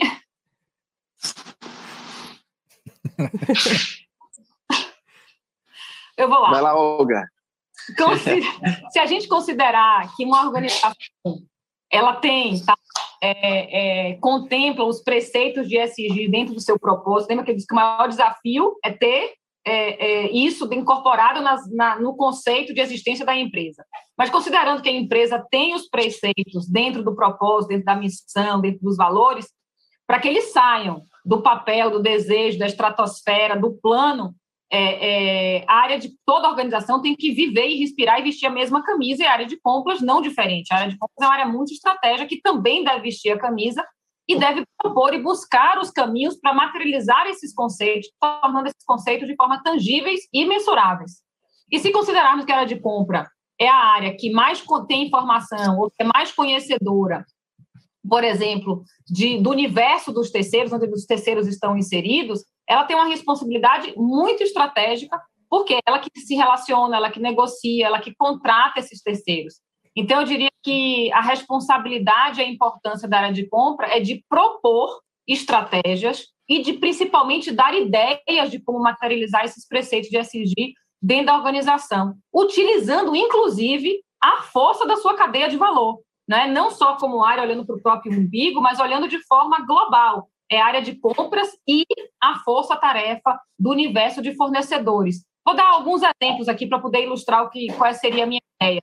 A área de compras ela é responsável e é importante para criar mecanismos para conseguir dar transparência é, ao público interno e externo da origem e dos, dos produtos e serviços que ela contrata, que ela adquire, né? Ou seja, ela é responsável por isso. Ela não compra um item de prateleira. O que é está por trás da prateleira, né? Seja serviço, seja produto. Ela é responsável também por criar oportunidades de desenvolver novos fornecedores. Né? Quem está lá na alta administração, no conselho, etc., muitas vezes não tem a acessibilidade que a área de compras que está lidando todo dia com o terceiro tem. Ela é responsável também por apoiar várias associações setoriais, que a gente já sabe que já existe algumas associações setoriais nesse sentido, a definirem requerimentos que sejam mínimos para esses fornecedores, né? requerimentos mínimos de cumprimento é, de conceitos de SIG. E aí, qual é a vantagem disso? Padroniza, padroniza uma régua e depois, aos poucos, no, no processo contínuo de amadurecimento, vai aumentando o sarrafo dessa régua à medida que o mercado vai amadurecendo, os fornecedores vão amadurecendo, até o ponto que isso vira um ciclo vicioso, os próprios fornecedores se sentem capazes de eles mesmos aumentarem as regras deles mesmos, né, é, é, é, para garantir um, um, mundo mais sustentável poder estar proativamente contribuindo com esse mundo mais sustentável. Uma outra possibilidade é de educar os fornecedores, né, é, parar e explicar para um fornecedor quais são as metas que a área de compra tem que atingir de ESG para atender os objetivos, os propósitos e a missão da própria empresa. Gente, se a área de, de, de compras que tem o, como ponto focal os terceiros, ela não compartilha com os terceiros aonde ela quer chegar, ela está perdendo a grande possibilidade de ouvir dos terceiros, de obter de terceiros soluções. Afinal de contas, quem mais entende da indústria, do setor que a área de compras está contratando, é o terceiro. Então, o terceiro pode dar muitas vezes ideias de forma mais simples, mais barata, mais objetiva, que muitas vezes o próprio comprador ele não tem. Então, ser transparente com o terceiro e, e compartilhar seus objetivos, para mim, é, é, é, de suma importância de uma responsabilidade da área de compras. Citaria outros milhões, tá? Mas vou deixar Daniel falar, porque senão. tá certo. Daniel, e você? O que, que você tem para trazer para nós aí? Na verdade, a, a Olga foi extremamente completa e se eu pudesse falar alguma coisa aqui de maneira didática, ou seja, em alguma maneira é, trazer o que a Olga disse é, na prática, é, é lidar uh, no setor de compras é lidar com os terceiros, como a Olga falou bem. Bom, quais são os nossos objetivos quando a gente lida com terceiros, ou qual é o objetivo principal do setor de compras? É, no primeiro momento, você vai dizer assim: não, óbvio, é, o meu objetivo maior é comprar as melhores coisas no menor preço para a organização. Verdade, esse é o primeiro objetivo, o objetivo mais, mais importante, mas ele não é o único objetivo. Primeiro, vamos falar um pouquinho de olhando para dentro quando eu olho para as quatro paredes da minha organização, é, de comprar o melhor produto, não necessariamente mais barato, né? Imagino que vocês falam isso há, há milhões de anos e tudo. Isso é importante, né? Agora, é, é, o setor de compras, a, a, o relacionamento com os terceiros, ele tem uma série de vulnerabilidades. Então, a gente pode falar aqui sobre a importância de uma boa gestão de riscos, boa gestão de riscos, inclusive em relação aos controles, afinal de contas, é, tanto a gestão de riscos quanto o compliance, eles situam na segunda linha de defesa. Para quem nunca ouviu essa, essa, essa ilustração, a ideia da, do modelo das três linhas, antigo três linhas de defesa do Instituto dos Auditores ah, ah, do, Internacionais, diz que a organização precisa de ter uma série de linhas de defesa para evitar que uma coisa ruim aconteça. Então, é importante dizer algumas coisas que às vezes são meio difíceis de serem ditas, mas importantes de fato, o setor de compras é um dos setores mais vulneráveis a alguns riscos, como, por exemplo, corrupção. É chato a gente falar sobre esse assunto, mas nós precisamos falar. A gente precisa falar mais sobre corrupção, a gente precisa falar sobre conflitos de interesse, a gente precisa falar sobre uma série de outros problemas, como fraudes, etc. e tal, E isso também se situa dentro do viés da governança quando a gente olha para dentro, para evitar que no relacionamento com os terceiros a gente traga para dentro de casa uma série de problemas que podem nos trazer ah, multas, pode trazer problemas ah, ah, administrativos, civis, criminais. Então é importante de vez em quando nós falarmos sobre ah, esse lado do compliance, mas também como a própria Olga já disse, é importante que o setor de compras seja tão estratégico a ponto de não olhar só para dentro, de não olhar só sobre é, é, como único objetivo eu comprar é, o melhor produto ou, ou adquirir o melhor serviço para minha organização. O que o setor de compras tem que é brilhante é a possibilidade, como a Olga disse, dele ser indutor. É, ou seja, se a gente olhar para além do básico de comprar, mas do, do relacionamento que a gente tem com terceiros, a gente pode primeiro é, criar um ecossistema onde a gente induz os nossos valores, os valores da minha organização.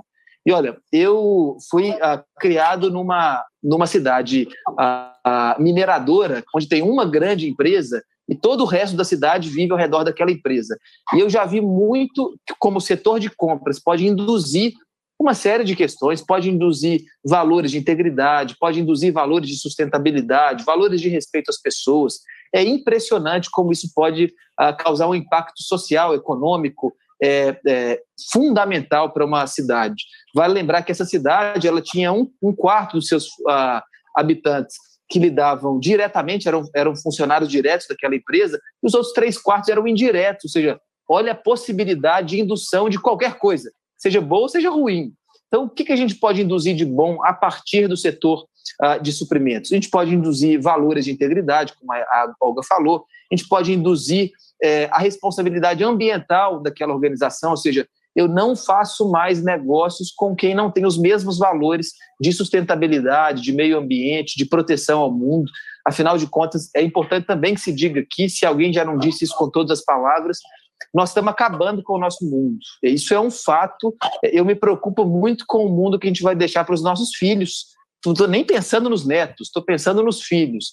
A gente precisa cuidar e as empresas talvez sejam os principais indutores, mais do que os governos, de proteção ao meio ambiente, além de responsabilidade social, de como uma organização grande ou intermediária, mesmo pequenas, podem interagir com a comunidade onde eles estão inseridos e induzir uh, desenvolvimento econômico, desenvolvimento social. Portanto, se a gente parar de deixar de ver a área de suprimentos como uh, com seu objetivo uh, inicial de compras, mas pensar em indutor de desenvolvimento, a gente consegue, então, de fato, emplacar essa ideia de SG que a gente está conversando aqui.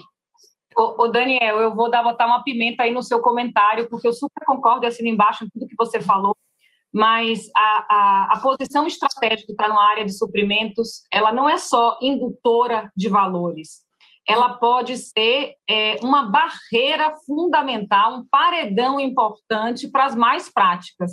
Né? Você citou aí as questões do risco de corrupção. De fato, a área de suprimento está talvez um pouco mais vulnerável do que outras áreas ao risco de corrupção. Mas a gente tem que pensar também no lado positivo. É, é uma área que pode ser uma barreira importante para os riscos de corrupção. Então, a área de suprimentos ela deve questionar para a sua liderança porque nem todas as compras passam por suprimentos. Porque a suprimentos não pode, por exemplo, ter controle e conhecimento e transparência da gestão do contrato. A área de suprimentos ela tem que ter cuidado também para ela não ser formalizadora de crimes, né? Assim, ah, dá para suprimentos, aí fecha o contrato, negocia, de sempre o contrato era fake, mas ela não tem gestão do contrato depois, ela só fez o trabalho de formalizar. Então, é, equipes e, e líderes de suprimentos, vocês são muito estratégicos, não só para é, é, disseminar e para induzir valores, mas principalmente também para ser um paredão de mais práticas, porque a gente sabe que alguns tipos é, é de crimes eles passam por muitas vezes terceiros e passam por formalismos que podem ser, inclusive, fictícios. Então, vocês são as chaves e é uma área muito estratégica para a empresa na disseminação de valores e, e no paredão para bloquear condutas não éticas. Bom, pessoal, é, queria agradecer aqui, o nosso tempo acabou, esse assunto é, vai longe, né? Assim, eu, eu, tenho certeza que eu e a Clarissa aqui, como também temos muita história dentro de compras, né? Tem muita coisa para contar sobre, né? Você colocou um ponto importante, Olga, que às vezes o controle está todo em cima de compras, mas no entorno é, coisas acontecem e, e, o entorno não é tão bem controlado quanto compras em geral é, né? Fora a questão Só passa por compras o que deveria passar, ou seja, o que é de risco não passa por compras porque não tem que ter controle, é, entende?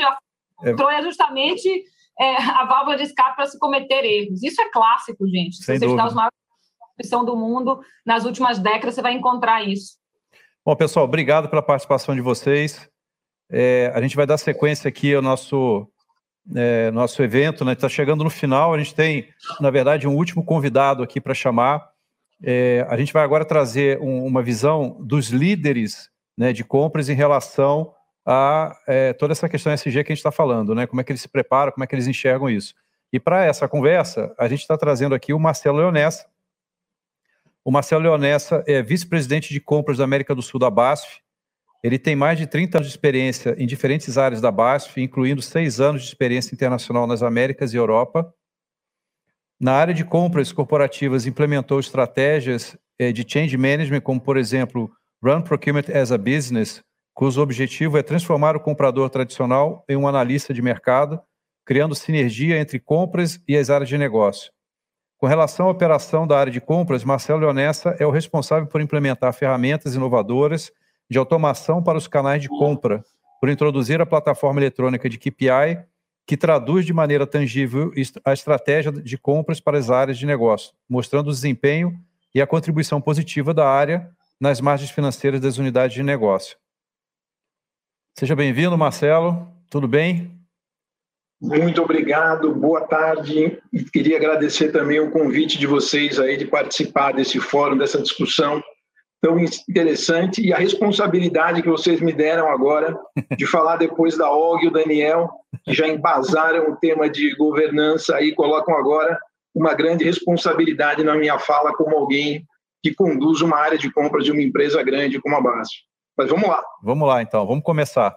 Marcelo, eu queria te endereçar a primeira pergunta, que é a seguinte, né? É, na tua opinião, né, é, como que essas iniciativas de SG é, influenciam o resultado de compras, né?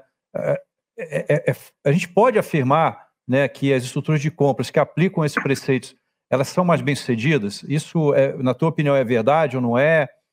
É muito mito em cima disso? Eu queria ouvir a tua opinião a respeito. Olha, é, totalmente, né? Quer dizer, a área de compras, para mim, ela é fundamental e o ESG é um hoje dos direcionadores que devem estar na pauta de qualquer organização ou profissional. Né? Uma vez que trata aí de aspectos fundamentais, como já foram comentados pela Olga e o Daniel, e que as empresas cada vez mais têm que ter isso é, na sua pauta, seja o aspecto ambiental, seja o aspecto social e muito importante, que foi falado e a gente ouviu, o tema de governance. Então, isso tem que ser parte dos valores e visão eh, de toda e qualquer empresa que quer, bem, quer ser bem sucedida, seja hoje ou seja no futuro. Como, por exemplo, é o que a gente vem fazendo aqui na base. As empresas elas têm que abandonar o antigo conceito de fazer negócio a qualquer custo ou a qualquer preço. Isso também foi mencionado há pouco e eu acho que o mercado vem se disciplinando é, nesse sentido. Né? Já não existe mais você tomar uma grande oportunidade que vai te aferir um grande risco. Né? Isso é um modelo de negócio que já não é mais aceito, é, nem nas empresas, nem pelo mercado. Então, a gente tem sempre que tomar cuidado, às vezes, com essas grandes oportunidades que podem, na verdade, levar você para uma grande cilada.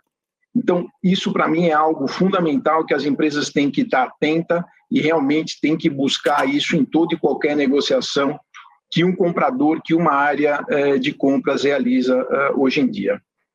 Eh, na verdade, para mim, e foi falado aqui também, compras é uma porta de entrada dos diferentes negócios da empresa. Então, a gente compra materiais, a gente compra serviço, a gente compra uma série de coisas que acabam agregando, seja uma imagem ou seja um capital positivo da forma como você faz isso considerando os aspectos ESG ou não. Você pode agregar, na verdade, um problema, você pode agregar é, uma reputação complicada se você não leva isso é, dentro do seu portfólio, dentro da maneira como você faz essa captação de serviço é, ou materiais no mercado. Então, para mim, é definitivamente a estrutura de compras ela não só influencia, como ela determina uh, o resultado dessas iniciativas de ESG para toda e qualquer empresa hoje de mercado. Agora, olhando para o papel do líder, né, Marcelo, o, o que está na mão do líder de compras direcionar dentro do ESG? Né? Você tem algum exemplo para compartilhar com a gente? Sim, sem dúvida.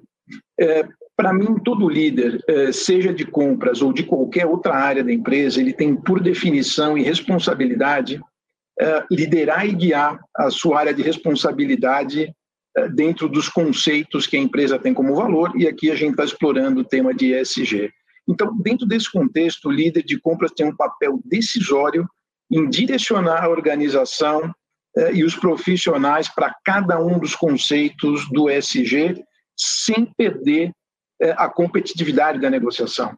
Né? Isso é o que eu falo muito com o meu time aqui dentro da empresa, que a gente tem sim que focar no tema ambiental, no tema social, no tema de governance, esse grande pacote aí é, do ESG, todo o tema de sustentabilidade, a gente só não pode perder é a competitividade, que dá sim é, hoje para a gente fazer compras considerando esses três aspectos é, no momento em que você vai ter uma relação com o teu fornecedor e ainda assim ser competitivo.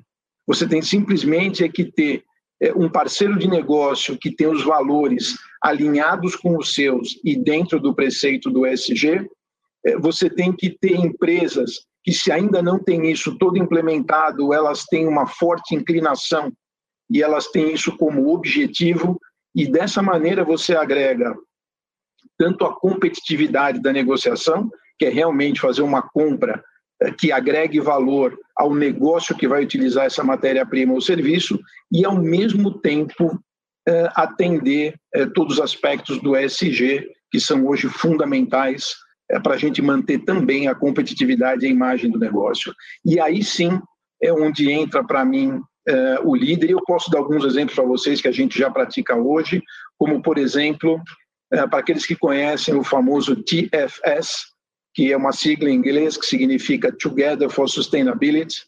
É, é algo assim que foi criado é, é, pela indústria química e engloba, sem dúvida, todos os três aspectos eh, do ESG, seja do ponto de vista de eh, manejo e preservação ambiental, sejam os aspectos que englobam eh, todo o tema da garantia de um não emprego de trabalho infantil, ou não o uso de uma mão de obra escrava, como a gente às vezes se depara hoje cada vez menos, mas já se deparou com isso no passado em diversas áreas em que as empresas acabam atuando, e ao mesmo tempo o que foi bastante explorado aí no bloco anterior, é, todo o tema de compliance para a gente evitar aí situação de corrupção, situações de fraude, aonde compras por ter essa, essa, ser essa porta de relacionamento entre a empresa e o mercado fornecedor, tem sempre que estar atenta. O TFS é uma ferramenta que nos auxilia muito com isso, ele acaba criando e definindo um standard de mercado e como disse a Olga, né, você começa com a régua numa determinada altura e com o tempo você vai subindo essa régua, porque as práticas melhoram, os estándares é, se elevam de maneira natural e com isso você começa a criar um ambiente de trabalho, eu diria, muito mais favorável e muito mais seguro para se realizar negócio. E, de novo, né, esse é o papel para mim que o líder de compras tem que cada vez mais uh, perseguir, buscar incentivar a sua organização nesse sentido. É, não é um caminho simples, né? Dizer que implementar ferramentas como o TFS seja um caminho simples, não é, mas é um caminho possível e é um caminho que eu diria é, extremamente recompensador, porque é muito bom para um líder de compras ter certeza de que é, tudo que ele está comprando, tudo que ele está buscando no mercado, tudo que ele tem como relação de negócio uh, respeitam regras muito claras desses três aspectos ambientais, sociais e de governance, que são muito valorizados uh, pela empresa, pelo seu cliente e pelo seu consumidor final. Então, isso traz uma segurança e, no final das contas, traz um prazer enorme, sabendo que a gente está fomentando uh, uma cadeia de valor com todo um potencial aí positivo no sentido de evitar é, problemas para a sociedade e para o ambiente como um todo. Um outro exemplo que eu posso mencionar para você é, são é, o que a gente fomenta também no, no canal de, da nossa cadeia de valor, são realizar negócios com empresas de minorias, como, por exemplo, as ações que a gente tem junto ao Integrare, é, que é uma ONG que possibilita a realização de negócio de pequenas empresas junto a empresas de grande porte, como, por exemplo, a Basso e outras que hoje já se filiaram ao Integrare, são empresas cujo o sócio majoritário vem de minorias é, de origem indígena, é, de origem afrodescendente ou de pessoas com algum tipo de deficiência. Então, a gente tem também uma relação muito forte com o Integrare, onde a gente consegue agregar bastante do S do ESG dentro da nossa cadeia de valor e, no final das contas, acaba agregando valor para os dois lados. Né? A gente nunca pode é, esquecer de que todas as ações que a gente faz é, dentro do ESG é um aprendizado mútuo, independente do tamanho da empresa, né? sejam empresas grandes ou empresas menores, a relação de valor e o aprendizado é para os dois lados. E o outro e último exemplo que eu quero comentar aqui foi também uh, o que nós fizemos recentemente com o pessoal da WeConnect. Vocês sabem que o WeConnect é uma, é uma associação que representa empresas aí liderada por mulheres. A BASF se associou ao WeConnect e também a gente vem agora é, fomentando essa nova cadeia de valor, aonde as mulheres passam a ter cada vez mais um papel fundamental e, de novo, é mais uma forma que a gente pode atuar, é, realizar negócios e fomentar essas empresas eh, de minoria, colocando-as na nossa cadeia eh, de valor. Então, para nós hoje, isso são ótimos exemplos, e, de novo, não são só exemplos, e sim são, de fato, alternativas competitivas e sustentáveis que a gente tem trazido para a nossa cadeia de suprimentos. Ô Marcelo, é, é, obrigado pela resposta, você foi até bem completo aí na, na, na forma como você colocou essa questão, né? É, um, a gente está já chegando para o final, eu queria fazer só uma pergunta final para a gente dar uma encerrada. É, a gente tem, é, pelo menos foi, falado até aqui, né, que essa questão da ESG é um processo de, em transformação. Né? As empresas estão é, buscando essa transformação, compras né, com sua base de fornecedores. A gente espera que a gente vai chegar no nível que todos os fornecedores igualmente tenham essa agenda consolidada e que quem contrate né, nem tenha tanta preocupação em relação a investigar se isso é, é, é fato ou fake, vamos dizer assim, é, em relação à agenda que o fornecedor está apresentando. Mas dentro dessa questão de transformação, e você colocou bem o, o, ponto de manter a competitividade, né? Lembrando que a gente faz compras, a gente tem que ter é, essa questão da competitividade de custo, de, de qualidade, sempre preservado. É, eu queria que você trouxesse para a gente algum caso interessante que você tenha, né, que você pudesse compartilhar, é, de que é, houve essa preocupação de transformar um fornecedor que é, é relevante, que não, não, não existe interesse em trocar simplesmente, mas sim em capacitá-lo, em fazer esse, essa virada dentro desse preceito do, do ESG. Se você tem algum case que você quisesse comentar de mudança de cultura. É, eu acho que é, eu tenho sim um case para comentar com vocês. É, nós, na verdade, temos um programa junto com os nossos fornecedores que é justamente para capacitar e para realmente, como foi mencionado, inclusive acho que pela Olga ou Daniel, eh, a gente realmente começar a orientar o mercado, disciplinar o mercado de quais são as práticas e quais são os grandes valores hoje que começam a ser cada vez mais é, considerados pelo cliente da nossa área de negócio interna e no final das contas é uma coisa que permeia é, na cadeia de suprimentos então, a gente teve dois casos, tanto de empresas de serviço, quanto de empresas de materiais, de matérias-primas que a gente compra, aonde, por exemplo, com a ferramenta do TFS, que nada mais é do que uma primeira realização de uma auditoria que varre aí todos os aspectos do SG, é uma ferramenta bem completa e que realmente vai a fundo. A gente acaba identificando é, pontos de melhoria e alguns pontos que têm que ser ajustados até para estar tá em compliance é, com alguns requisitos que sejam ambientais, o que for. É, e com isso a gente ajuda as empresas a desenvolver esse plano de ação. A gente, por ter bastante experiência nesse tipo de auditoria, a gente já tem algumas soluções que a gente sabe que são de implementações é, com velocidade mais rápida, que tem um custo de implementação não tão alto e que realmente conseguem ter uma efetividade é, bastante grande com relação ao resultado final. Então, dessa forma, a gente não só capacita o nosso fornecedor dentro dos preceitos é, que a gente tem como valor, mas também a gente coloca ele dentro de uma possibilidade de fazer negócio com várias outras empresas. Porque uma vez que você está habilitado como um fornecedor qualificado TFS, é, você abre um leque de oportunidade gigante. Então, o que eu quero te dizer é o seguinte: é, no final, todo esse esforço que é feito, ele vai converter em um resultado de negócio. Você acaba criando um ambiente de negócio mais favorável e permite que sua empresa é, seja inserida nesse contexto. Como eu falei, isso não é um negócio simples, isso não é um negócio rápido, mas é um negócio que traz um valor tremendo.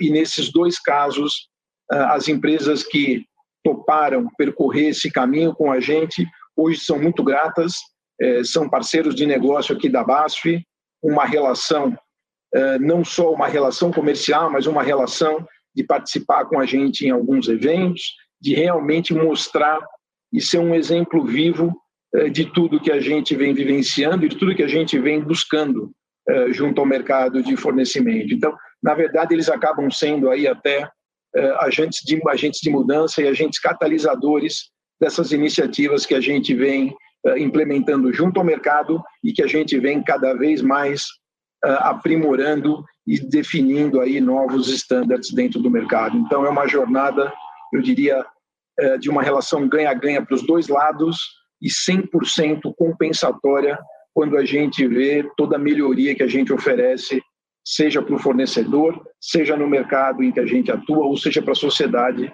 em que a gente acaba tá, estando inserido. Marcelo, obrigado pela tua participação. Infelizmente o tempo aqui acabou. E junto com a tua participação acabou também o nosso evento. Então você fechou com chave de ouro aí o, o nosso evento. Obrigado mais uma vez. Muito obrigado a vocês. Eu que agradeço aí a, a participação. E eu acho que é um tema bem importante que todo, todo gestor de compras e mesmo os compradores uh, tem que estar bastante antenado para o que acontece no mercado e a gente está sempre atualizado. Inclusive, gera um ganho também para o profissional, como um profissional da área de compras. Né? Está atualizado e está praticando, isso é super importante. Sem dúvida. Legal. Obrigada de novo, Marcelo. E Muito a gente obrigado segue. a vocês. É, Bom, o evento então a gente vai encerrando por aqui e foi feito com muito carinho. Então, se você gostou, lembra que esse link fica salvo na biblioteca no YouTube e também pode ser compartilhado, divulgado com quem você quiser. Pois é, e a gente vai voltar, como a gente já tinha falado né, no início, às 15 horas, eu e a Clarissa. Nós vamos trazer aqui todas as perguntas que vocês enviaram para a gente, os comentários. A, a, gente já teve aqui alguns inside information que temos muitas perguntas, né? E finalmente vocês vão conhecer o Erics, né? Esse é o ponto alto aí do, do nosso retorno. Então, é, fica ligado, às 15 horas a gente vai estar de volta aí com vocês, tá? É, que mais, Clarissa, para a gente fechar? Eu acho que era isso. E lembrando, né, o Procurement Club tem o objetivo de levar conteúdo democrático para o setor, e essa é só uma das novidades. É, antes de é, fechar com os nossos patrocinadores, eu esqueci de falar o seguinte: é, para que você se inscreva no nosso mail, né, para que você receba né, sempre esse conteúdo à medida que a gente for publicando em primeira mão, tá joia? Sigam aí os nossos, os nossos parceiros nas redes sociais, Procurement Club, Think Tank of Procurement. Versani Sandrini. Avipan, Viagens Corporativas e Eventos. Level, Soluções Especializadas em Procurement. R Online, Eventos Digitais. E Regos, Trabalhe do Seu Jeito. E é isso, pessoal. Já já a gente volta com vocês. Tchau, tchau. Tchau.